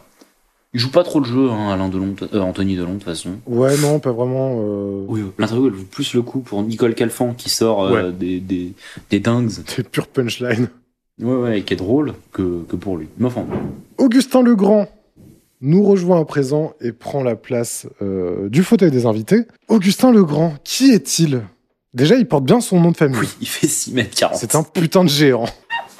Ah, déjà, moi, on, on l'a vu arriver, je me suis dit, ah, mais il est nageur, le type. Oui, euh, oui, c'est vrai, on a fait un pronostic. euh, je pensais qu'il était. euh, je sais plus. Pilote de Formule 1, t'avais dit, ça rentre bien les Ouais, gens, ouais. t'avais dit. Jockey, t'as dit, lui, il est fort au cheval. Peut-être un jour, il pourra être joué par Guillaume Canet. Il est peut-être un nain dans Fort Boyard. Mais du Pas coup, mal. non, en l'occurrence, c'est ni l'un, ni l'autre, ni tout ça. C'est un acteur. Et surtout, il est militant pour le droit au logement. Et il est cofondateur de l'association Les Enfants de Don Quichotte pour, euh, contre les inégalités euh, au logement. Voilà. Et alors, euh, moi, je vais, Ah. je vais lire le début de sa fiche Wikipédia et on va s'arrêter au moment où on en est dans l'émission et la raison pour laquelle il vient et on le reçoit aujourd'hui. Donc, après une scolarité en pension en Seine-et-Marne, Augustin Legrand obtient son bac et mène des études de droit jusqu'à avoir une maîtrise de droit fiscal, tout en multipliant les voyages à l'étranger. Il s'inscrit ensuite au cours Florent pour devenir acteur. Il vit à Paris où il rencontre des SDF. L'idée de faire un documentaire sur leur vie l'intéresse. Le 23 octobre 2006, avec son beau-frère et, euh, et l'un de ses amis, Augustin Legrand quitte son domicile avec pour objectif de faire la révolution avec les SDF et casser les idées reçues sur les sans-abri. En septembre 2006, son association incite les bien logés, entre guillemets, à faire l'expérience de la vie précaire en installant une centaine de tentes au bord du canal Saint-Martin à Paris. Il a laissé en janvier la présidence de l'association à son frère Jean-Baptiste. Le 26 septembre 2007, donc deux jours avant l'émission, il refuse le poste de chargé de mission pour la mise en œuvre du plan Grand Froid que lui, que lui offre Christine Boutin, ministre du Logement. Ok. Voilà pour Augustin Legrand. Donc c'est un artiste, un comédien qui euh, s'est investi pour les droits des, des, Dans, dans la des cause, sans-abri. euh, dans la cause des sans-abri. Il, il est en colère, ce garçon. Il est très en colère, ouais. Et en fait, ça, ça ruine tout. Parce que les gens vont se focaliser sur ça. Plutôt que de Et se focaliser sur le message qui est extrêmement important. Et en fait, Ouais. juste, bah oui, c'est ce qu'il va dire à un moment dans l'interview. L'interview dure 17 minutes de douleur pour quiconque la regarde parce qu'ils sont tous en train de dire non, Ouais. mais vous pouvez pas nous parler comme ça. Voilà, bref. Euh, vous faites du mur. euh, euh, euh, vous jouez vachement sur les sentiments là. Euh, Horrible. Bref, Euh, mais juste, ouais, c'est ce qu'il explique. En fait, il est au ministère, il est, euh, il est euh, dans la rue, il court partout pour essayer de trouver des solutions et euh, personne l'écoute, quoi. Donc en fait, le mec, il ça. dort trois, trois nuits, trois nuits par jour, trois heures par nuit, selon lui. et il est, il est en colère parce que Borloo avait fait des promesses. Borloo est parti du ministère. C'est ça. du- Maintenant, c'est Boutin. Et maintenant, c'est Boutin. Et donc Boutin lui propose des trucs qui a rien à voir. Et en fait, ça va même plus loin. Donc, euh, il explique que lui, il a obtenu des trucs de la part du gouvernement, notamment l'ouverture de, quat- euh, de 14 000 euh, euh, abris, euh, logements pour des, pour des sans-abri. Et donc ça, ça a été validé. Il y a eu une réforme de la loi pour faire entendre les droits des, des sans-abri. Et c'est budgétisé. Et c'est budgétisé. Et maintenant, il ne se passe rien. Et même la loi n'est pas appliquée par le gouvernement lui-même. Et donc, bah, c'est normal qu'il soit scandalisé, qu'il en ait plein le cul. C'est dégueulasse. Et tout le plateau, et ça commence par Zemmour, qui dit Vous placez votre discours sous l'angle de l'émotion, vous jouez sur l'émotion médiatique, et c'est habile de votre part parce que les politiques le font en réponse, parce que du coup, il y a des débats par. euh, par euh, plateau interposé entre euh, Legrand, Boutin, via RTL, via machin, via machin. Et en fait, bah, ça le rend fou. Augustin Legrand, il dit Mais non, mais en fait, euh, il a l'air vraiment énervé, mais il dit Mais on s'en fout. Euh, oui, ça crée une accroche médiatique, et tant mieux, mais je joue pas sur l'émotion, on s'en fout, c'est même pas un jeu. Juste, il parle de données objectives, quoi. Il parle de gens dans la rue et de lois qui devraient les protéger et qui sont pas appliquées, c'est tout. Et c'est sûr que c'est- rageant. Oui, Zemmour a permis de comprendre que si euh, il y a de l'émotion impliquée, c'est parce que si t'écoutes ces histoires, bah t'as forcément de l'empathie. C'est ça, mais ça reste des histoires objectives, enfin, des données, c'est un, un set de data qui est là, qui est présent, qui Oui, puis c'est le sujet en fait. Ouais, oui. Genre juste, bah oui, vous choisissez un peu le sujet facile là, les SDF. Du coup, tout le monde vous écoute. Bah oui, parce qu'il se fait porte-parole des SDF. Non mais oui, c'est absurde. Zemmour est insupportable. Déjà mode, mais tout ça, ça coûte de l'argent. Et quand on lui dit, mais Monsieur Zemmour, c'est budgétisé, c'est débloqué. Ouais, c'est bon, cet argent devrait revenir à ces gens en fait. C'est trop tard. C'était avant qu'il fallait s'occuper de ça en fait. Euh, C'est. Le gouvernement a budgétisé, donc le gouvernement ne devrait pas nous dire, bah on n'a pas l'argent. Ils l'ont budgétisé, le, le, le- le- les fonds sont présents. Ils les Ouais. utilisent juste pas. Et parce qu'ils vont être récupérés les fonds. On est d'accord que si, à, la fin, à la fin de la mission, bah, les, les, les fonds sont réinjectés dans le, dans le budget de l'État. Mais juste, Ouais, ouais, c'est ça. ils ont signé un truc quoi pour le faire. Et l'argent est là. Et, Et Zemmour est en mode non. Et ça va même plus loin parce que du coup, il prend la proposition de Boutin de venir euh, pour euh, la mise en place du plan Grand Froid. Donc, il y a autre chose en parallèle en fait. Le plan Grand Froid, c'est juste pour Oui, l'hiver, pour euh, faire venir les, les sans-abri, les faire les- se déplacer de 40 bornes à l'extérieur de Paris jusque dans des banlieues très lointaines. pour dormir dans des abris, dans des gymnases, dans des trucs comme Dans ça. des gymnases, ouais. Et du coup, il le prend vraiment comme un affront. Il dit, mais en fait, non seulement vous appliquez pas la loi qu'on a fait valider ensemble, mais en plus, vous me proposez de dire au type à qui j'ai dit il y a huit mois, c'est bon, on a obtenu des trucs, vous allez pouvoir passer l'hiver tranquille. De faire le déplacement, d'aller dans des conditions qui sont euh, tout aussi pourries.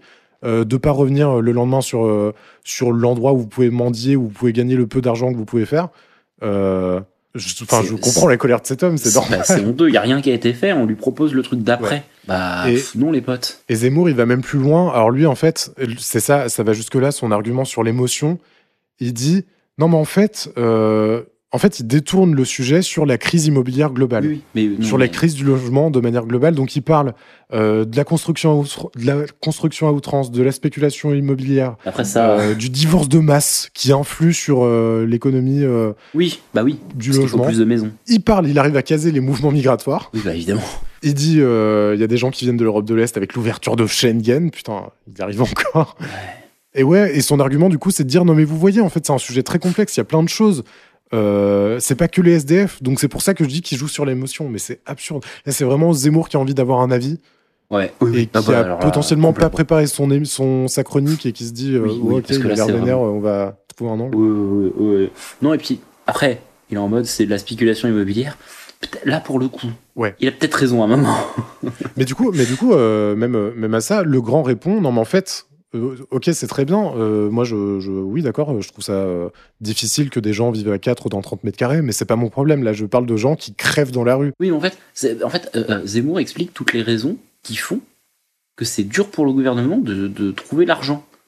Mais le budget est déjà là. En fait, c'est ça qui est énervant. C'est ça. C'est que, c'est que Oui, il il parle des trucs qu'il connaît, Zemmour. Super, bon, on a trouvé les, je crois que c'est 18 millions d'euros. On a trouvé les 18 millions d'euros. Tout ce qu'il y a à faire, c'est construire les logements maintenant. Ouais, c'est ça. C'est quoi C'est ça n'a rien à voir avec la crise, euh, la, la- la crise euh, immobilière en fait, puisque l'argent est là. il suffit de Ouais, prendre les mesures, de, de faire avec l'argent en fait. Maintenant, c'est bon, il suffit. Mais et ils veulent pas comprendre. Et alors là, il y a Roland Giraud Ah ouais. qui sort un sabre Ça sort de nulle part. et qui en mode non non mais alors là, euh, Il le chlasse en disant non mais en fait vous pouvez dire ce que vous voulez, ça peut être aussi pertinent que vous voulez. Si vous le dites sur ce ton, ça marchera jamais. Et là, on sort complètement du débat. C'est de la, vous gueulez comme un, vous gueulez comme un veau. Mais oui. C'est de la, ouais, Oui. du commentaire méta nul. Et oui, mais nul. Et puis, Et en plus, en vrai, objectivement, l'interview, enfin genre, euh, ça va, on a le droit à avoir un peu de. de... Après, Augustin, il, euh, il commence. quand non, même mais genre, très, très- mais il est vénère, mais mais c'est mais c'est très bien. il arrive à 200, il arrive à 200 pleines balles. Il est, il est, il est pas mal. Mais, mais non, mais je suis d'accord, je suis d'accord avec toi, ce moment. Non mais oui, mais en vrai, c'est pas non plus genre il insulte personne, il reste hyper respectueux, euh, même même Boutin, il pourrait la défoncer, il dit rien. Il reste poli, il reste civilisé, c'est juste qu'il il prononce. euh, oui, non, il est, il est ultra vénère, puis il a un peu un accent de Titi, euh, Ouais, ouais. parisien de la rue, là. Et ouais, du coup, bah, il, il dénonce un peu l'hypocrisie de tout ça et il essaye quand même d'aller plus loin. Il dit non, mais en fait, euh, oui, du coup, il y a un vrai problème euh, de manière systématique. Là, c'est la coordination qui fonctionne pas, c'est la chaîne de décision qui est ralentie tout entière. On est loin de l'obligation de résultat promis par le gouvernement. Euh, ça va pas assez loin. Le peu qui a été fait, c'est de toute façon pas suffisant. C'est tout juste légal au mieux.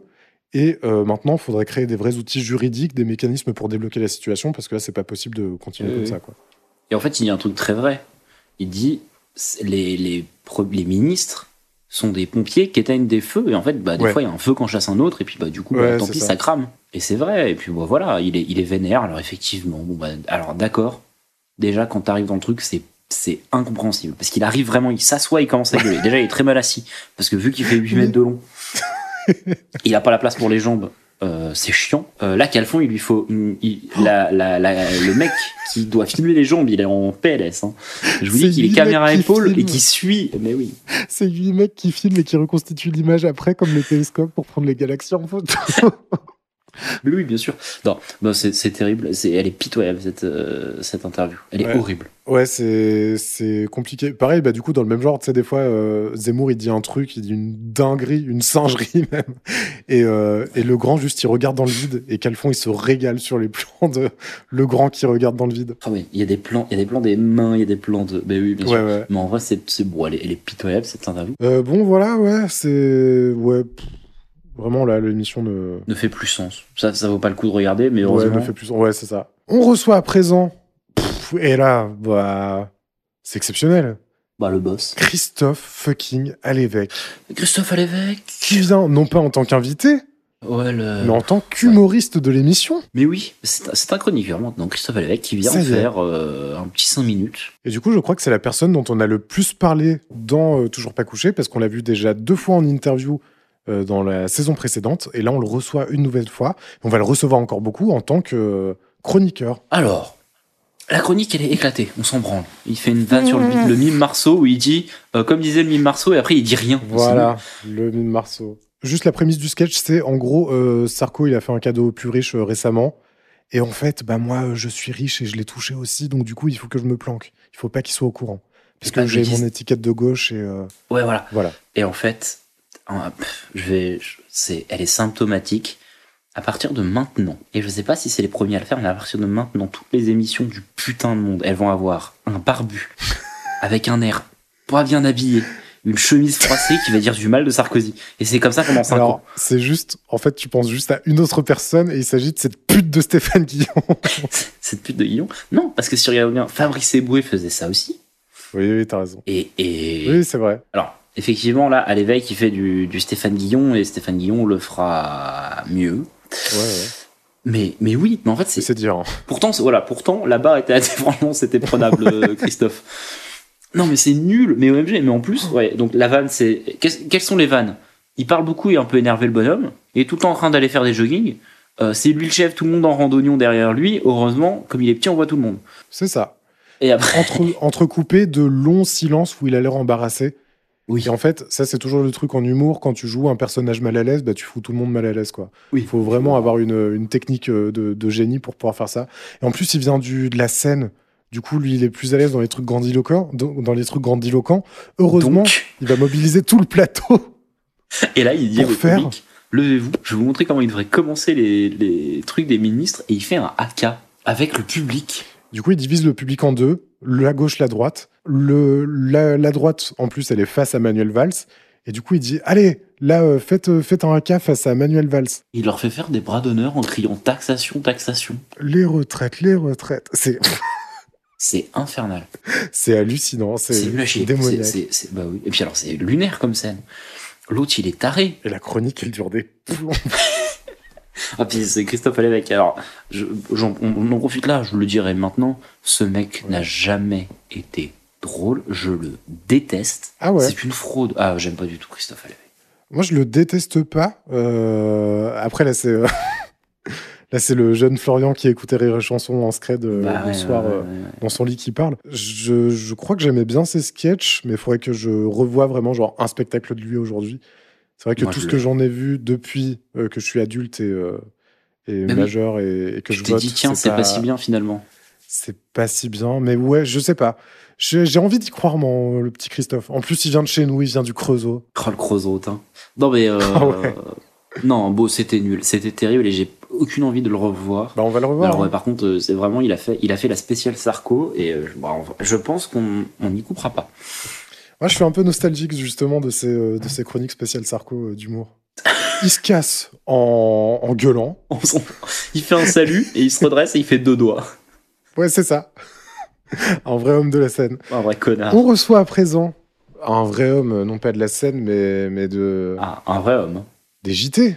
En plus, c'est un bébou à l'époque. Euh, Ah il oui. vient de, de devenir Joker de PPD au JT de TF1. Le, Il s'agit de Harry Roselmack, le bon Harry Rose. Euh, qui, qui franchit le mur de, des, des chaînes télé, qui vient de TF1 à France 2, c'est vrai, et qui va Et- remplacer Chazal aussi, non? Et qui vient même pas parler. Euh, je sais plus. Non, là, il est encore euh, Joker, et c'est dans les années d'après où, il va- où il va Ah oui, voilà. euh, Il, il va, oui, après, les guignols ne seront plus jamais les mêmes. le vendredi, c'est Roselmack. Oh, C'était fou, ça. Et qui dit toujours le chiffre du jour. C'était de la folie, ça. Non, non, il disait 19, c'est le chiffre de. Il commençait toujours par un chiffre. C'est de la folie. C'était de la folie de voir. euh, en plus, avec le PPDA jaloux, là. Ouais, de ouf. J'aime bien voir PPDA jaloux parce que je le déteste. Cette merde. Mais en Euh. PPDA, non, si, je- avant qu'on Ouais. enchaîne sur autre chose, PPDA a écrit un livre avec Eric Zemmour sur, euh, Oui, qui s'appelle. Les rats de garde. Voilà. Je sais Ça pas ce que ça parle, mais. atroce. Ah, ça a l'air atroce. Mais D'ailleurs, on, on va parler de Zemmour parce que c'est. À partir de là, maintenant, c'est atroce. Zemmour, il s'est senti à l'aise avec le grand, il s'est dit vas-y. Oui, vais- oui. Parce qu'en fait, là, c'est Harry Roselmack. Il est beau gosse, il est Renoir, il est à la télé. Pourquoi il a été choisi? Bah, parce qu'il est beau gosse et Renoir. Et genre, ça va être ça pendant toute l'interview. Il dit maintenant les présentateurs deviennent de plus en plus beaux et de plus en plus noirs. En plus, à un moment, il y a une phrase, une vraie phrase. Ouais. Il y a deux dérives à la télé et vous représentez les deux. La première, c'est que vous êtes beau et il fera pas la deuxième. Mais qui, mais, mais quel. C'est Et à un moment, il dit, ah, mais moi, ça ne me gêne pas. Mais quoi, Eric? Qu'est-ce que tu fous? Oui, parce que parce que Ruquier du coup défend Ros- Roselmack en disant mais quand bien même en fait il est hyper bon dans ce qu'il fait et, et Zemmour dit ah mais oui non mais d'accord il est très bon. Ça ne me gêne pas. Non, mais quoi? Non, Bah, là, alors vraiment- pourquoi tu dis ça Zemmour? Putain mais Zemmour la merde. Non, mais là, il est horrible. hein. Parce que vraiment, il veut pas lâcher le morceau que. Bah, c'est parce que c'est un, un beau Renoir qu'il a été sélectionné. Et avant ça, c'était Chazal parce que c'était une gonzesse. Et puis c'est tout. hein. En même temps, Bah euh, oui. quand PPDA et Chazal, bon, voilà. hein. Ouais ouais. C'est un pote de PPDA, rappelez-vous aussi, le gars. Ouais. Mais quelle horreur Mais c'est c'est nauséabond. Ouais, non, c'est horrible. Du coup, euh, Roselmack se défend en disant euh, bon, en fait, euh, oui, je, je pense que ça a fait partie effectivement du, de la décision euh, de la part de TF1 que je sois noir. Bien sûr. Mais moi, je m'en félicite. Et euh, d'ailleurs, il est membre d'un collectif qui s'appelle Averroès, qui s'occupe de la diversité dans les médias.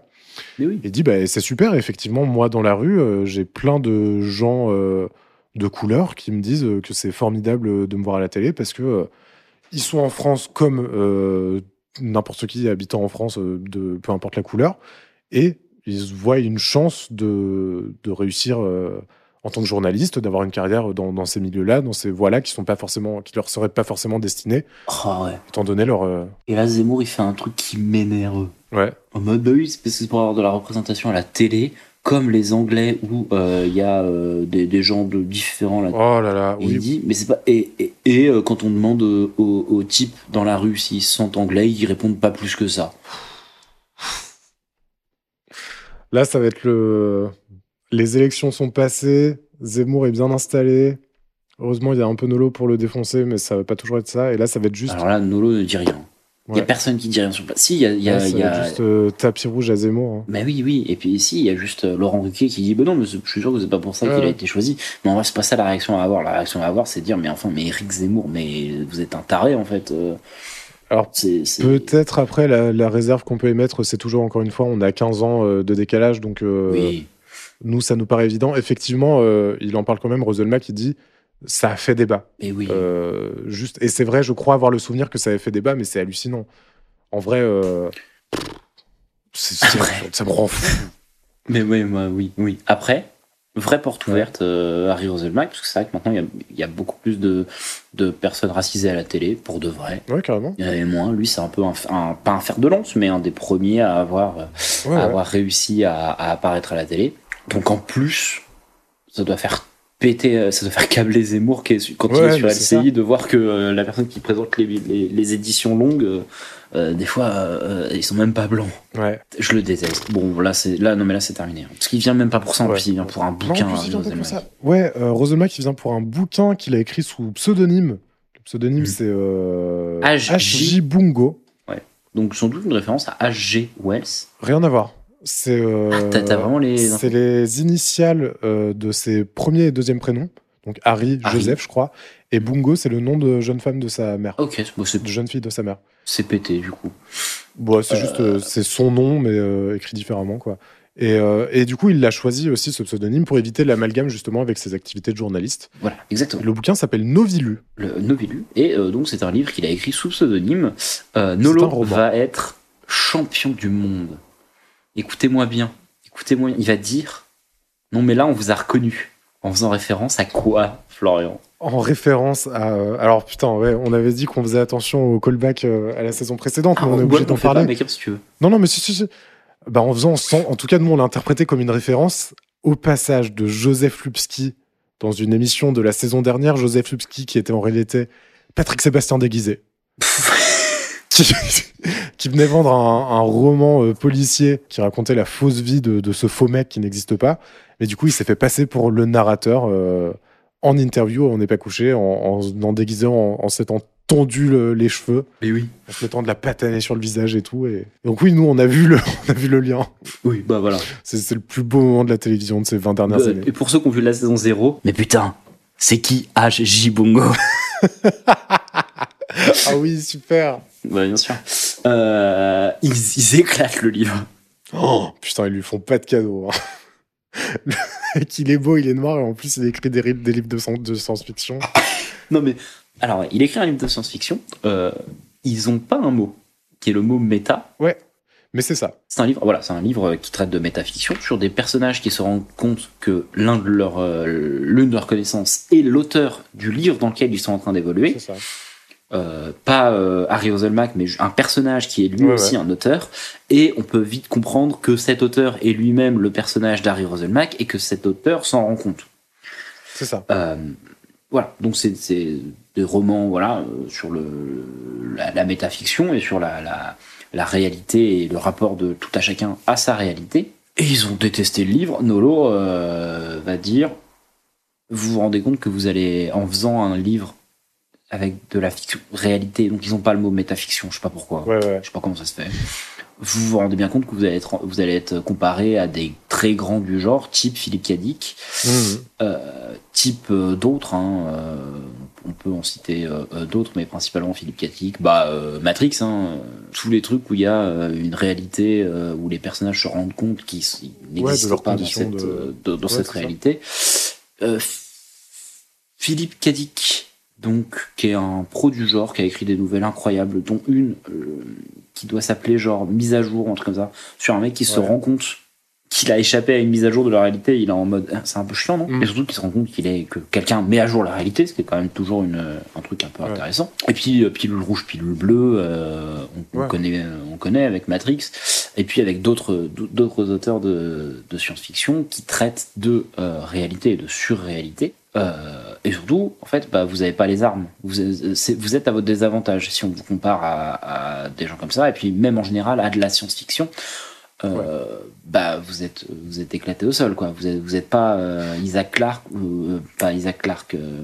Euh, Clark ou Asimov, euh, vous êtes, vous êtes Pipicha à côté en fait. Il est en mode oui, c'est c'est vrai, mais Toujours que- l'argument de reprendre les, les grands pontes pour, euh, pour les comparer. oui, avec, mais il euh, dit est-ce que, est-ce que vous avez quand même aimé le bouquin Et Nolo est honnête en disant bah pas trop, parce que même en Ouais. plus c'est mal écrit quoi. C'est ça. Euh, du coup, Nolo, il attaque un peu en disant. euh, déjà, il dit Nolo que euh, il comprend pas trop d'où ça vient, le fait que tous ces journalistes qui veulent euh, s'essayer au roman, euh, c'est ça.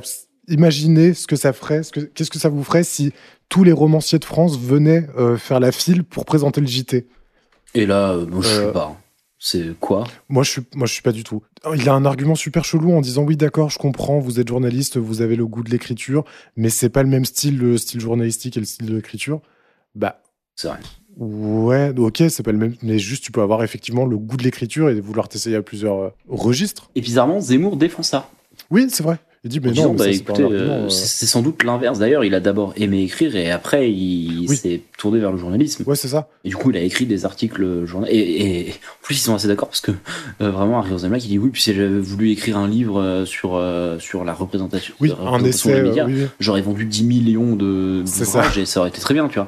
C'est juste parce que j'aime bien, tu vois, euh, le plaisir. Et, euh, et euh, euh, Nicole Calfan est en mode, bah oui, c'est aussi important de, de, de prendre son plaisir quand on, quand on écrit. Donc autant écrire ce qu'on aime écrire. Mais Nolo, je pense qu'on l'a déjà un peu esquissé au cours des, des émissions où il était là euh, depuis, depuis son arrivée.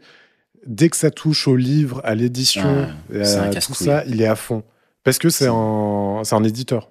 Oui, c'est son métier en fait. Et du coup, c'est, Ouais. du coup, il est, il est très abrupt sur ça et surtout, il est en mode, bah, c'est un premier roman, donc vous êtes un auteur débutant et vous attaquez un truc, vous n'avez pas les bras, euh, Ouais. c'est, mal écrit, c'est écrit, à, c'est écrit à la chaude pisse, il dit. Et puis, alors. et Nolo dit, euh, en plus, euh, ça a déjà été écrit mieux avant vous. Oui. Euh, et par contre, les autres, Ruquier Zemmour et d'autres gens sur le plateau, je crois, disent. Au contraire, euh, c'est pas que c'est forcément mal écrit, mais c'est que c'est l'histoire a l'air super compliquée. Mais oui, Et Nolo dit, mais non, mais vous êtes con. Zemmour, Zemmour a pas compris le livre. Ouais, il dit que c'est abscon, que c'est incompréhensible son histoire. euh. Il dit, à la fin, j'ai fini par comprendre. Et, et Nolo dit même, en fait, euh, moi j'ai totalement compris et je suis même rentré dans le bouquin, mais c'est vraiment les, les- des erreurs euh, d'écriture qui m'ont perdu, qui m'en ont fait ressortir. Et Harry Roselmack est très content. Et c'est des erreurs, selon lui, de débutant. Ouais. Oui. Et Harry Rosenblatt est très content de l'entendre dire. Il lui pose la question Est-ce qu'à un moment vous êtes rentré dans le bouquin? Nolo dit Je suis rentré dans le bouquin, il n'y a pas de problème. À la fin, j'ai même. Je trouve que la fin se passe plutôt bien, elle est, elle est plutôt appréciable à lire, mais il y a, il y a trop de trucs dedans pour que j'ai apprécié. Ouais. Et euh, Harry Rosenblatt, quand même, parce que vous êtes un éditorialiste de merde et que vous aimez pas les livres, en fait. Enfin, vous, n'êtes pas un lecteur, vous êtes un consommateur de livres. Oui, c'est ça. Oui, oui, exactement. Et c'est pas faux.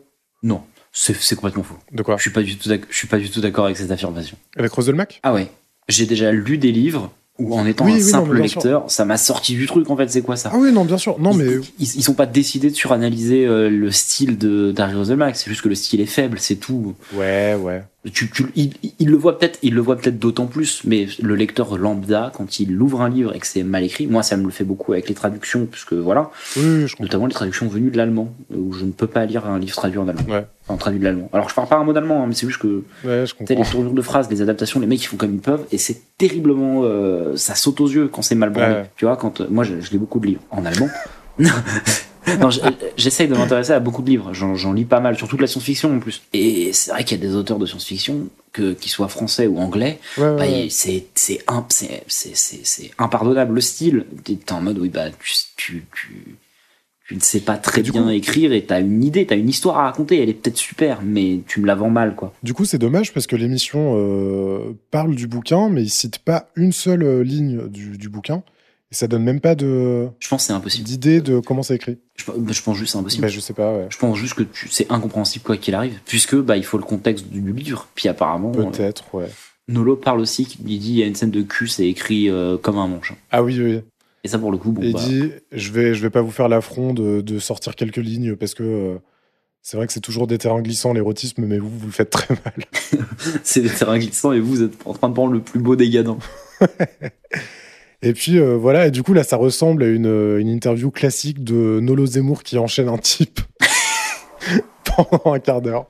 Ouais, là c'est vraiment Un truc qui leur sera beaucoup reproché, là, c'est l'une des, des premières. euh, Ouais, là, c'est vraiment un, un barrage incessant sur le pauvre Harry Roselmack, qui Ouais. en plus, je trouve, prend pas trop bien euh, la critique. Parce que objectivement, on te dit ton style est pas ouf, et tu fais des erreurs de débutant.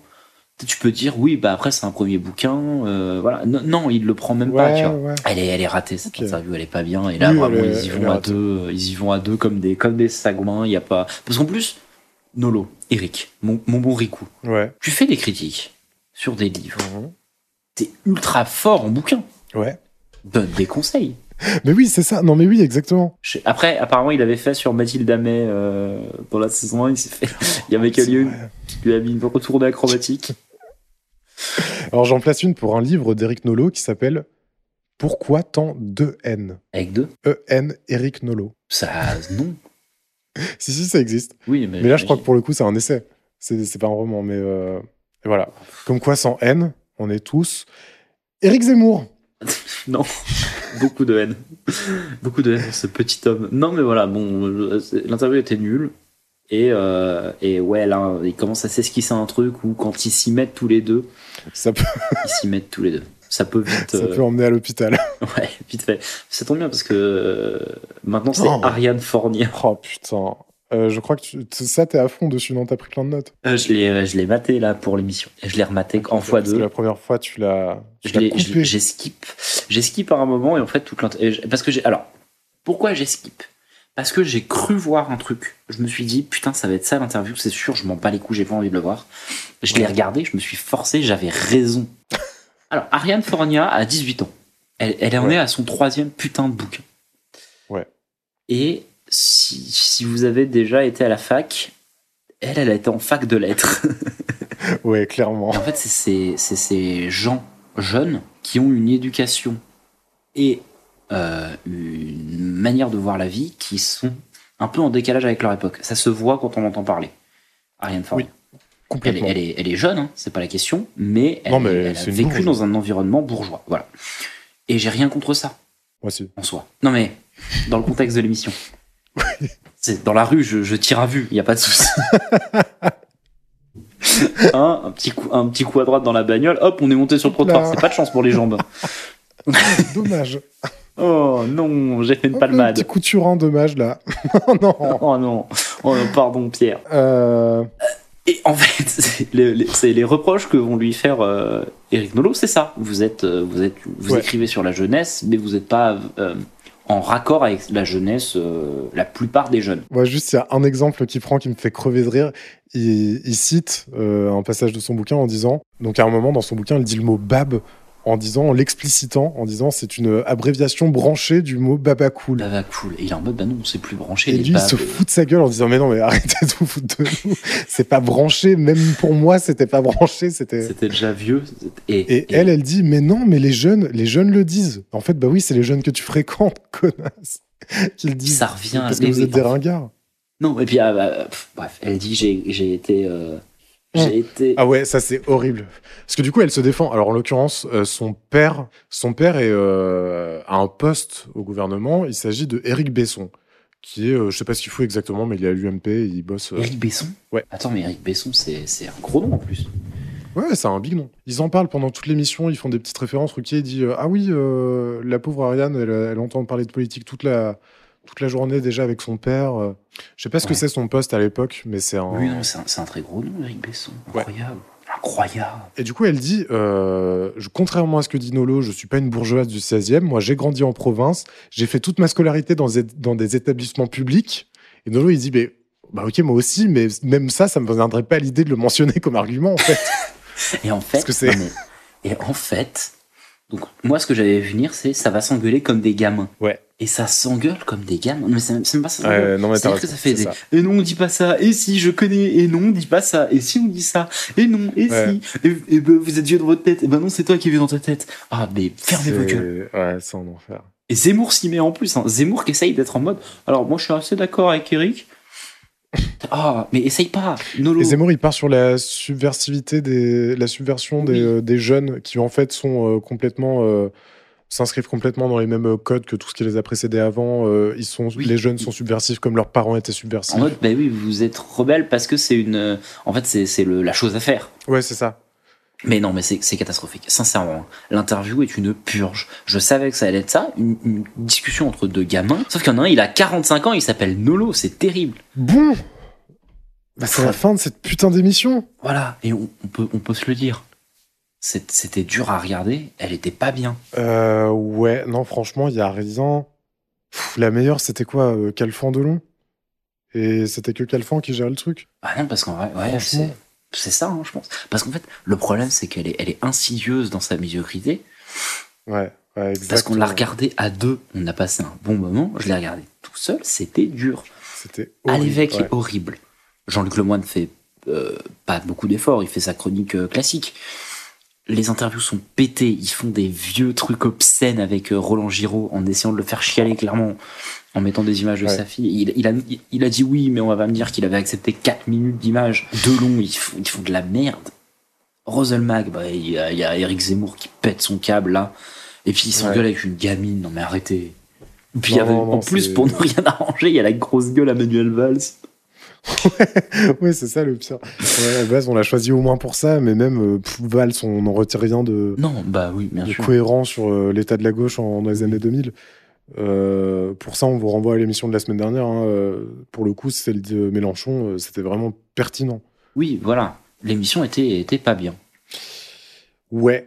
Euh... Heureusement qu'on a eu des, des, des- voilà, euh, des nouvelles du, du, du cadre de l'argent de poche. Ça nous a bien fait marrer. Mais alors vraiment, à regarder l'émission, elle est pas passionnante. hein. Ouais, non, c'est c'est grave. Mmh. On va s'arrêter là, nous.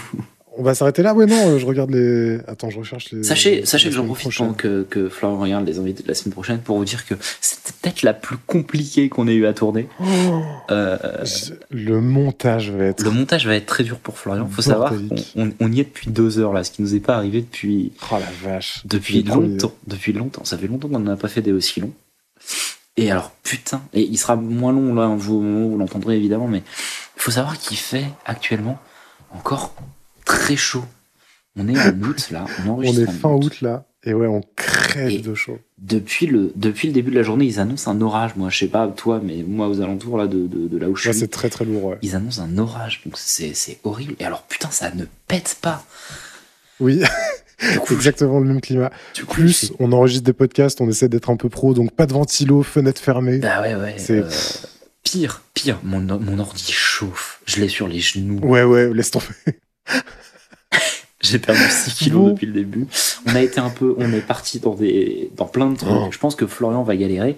Euh, on promet qu'on sera. Et puis en plus, non, et en plus l'émission était vraiment nulle. Oui, On, on, on fera mieux la, semaine prochaine. Florian, qui seront nos Bien invités sûr, la semaine prochaine, nous recevrons, préparez-vous, Stevie, Princesse Erika, Nadine Trintignant, Hervé Morin, Bernard-Henri Lévy, putain, et Bernard Werber. T'es sûr? Ouais, ouais. Bah, si tu veux, on peut passer à celle d'après directement. Hein. On va garder celle-là parce qu'il y a, y a BHL. Voilà, bah, on a trop hâte en tout cas de faire une bonne émission. J'ai surtout trop hâte que l'orage pète. Que l'orage pète qui est la fille de, Johnny. Non. Allez, time, je m'en vais les couilles, c'est la fin. Ciao. Quel pu... in school.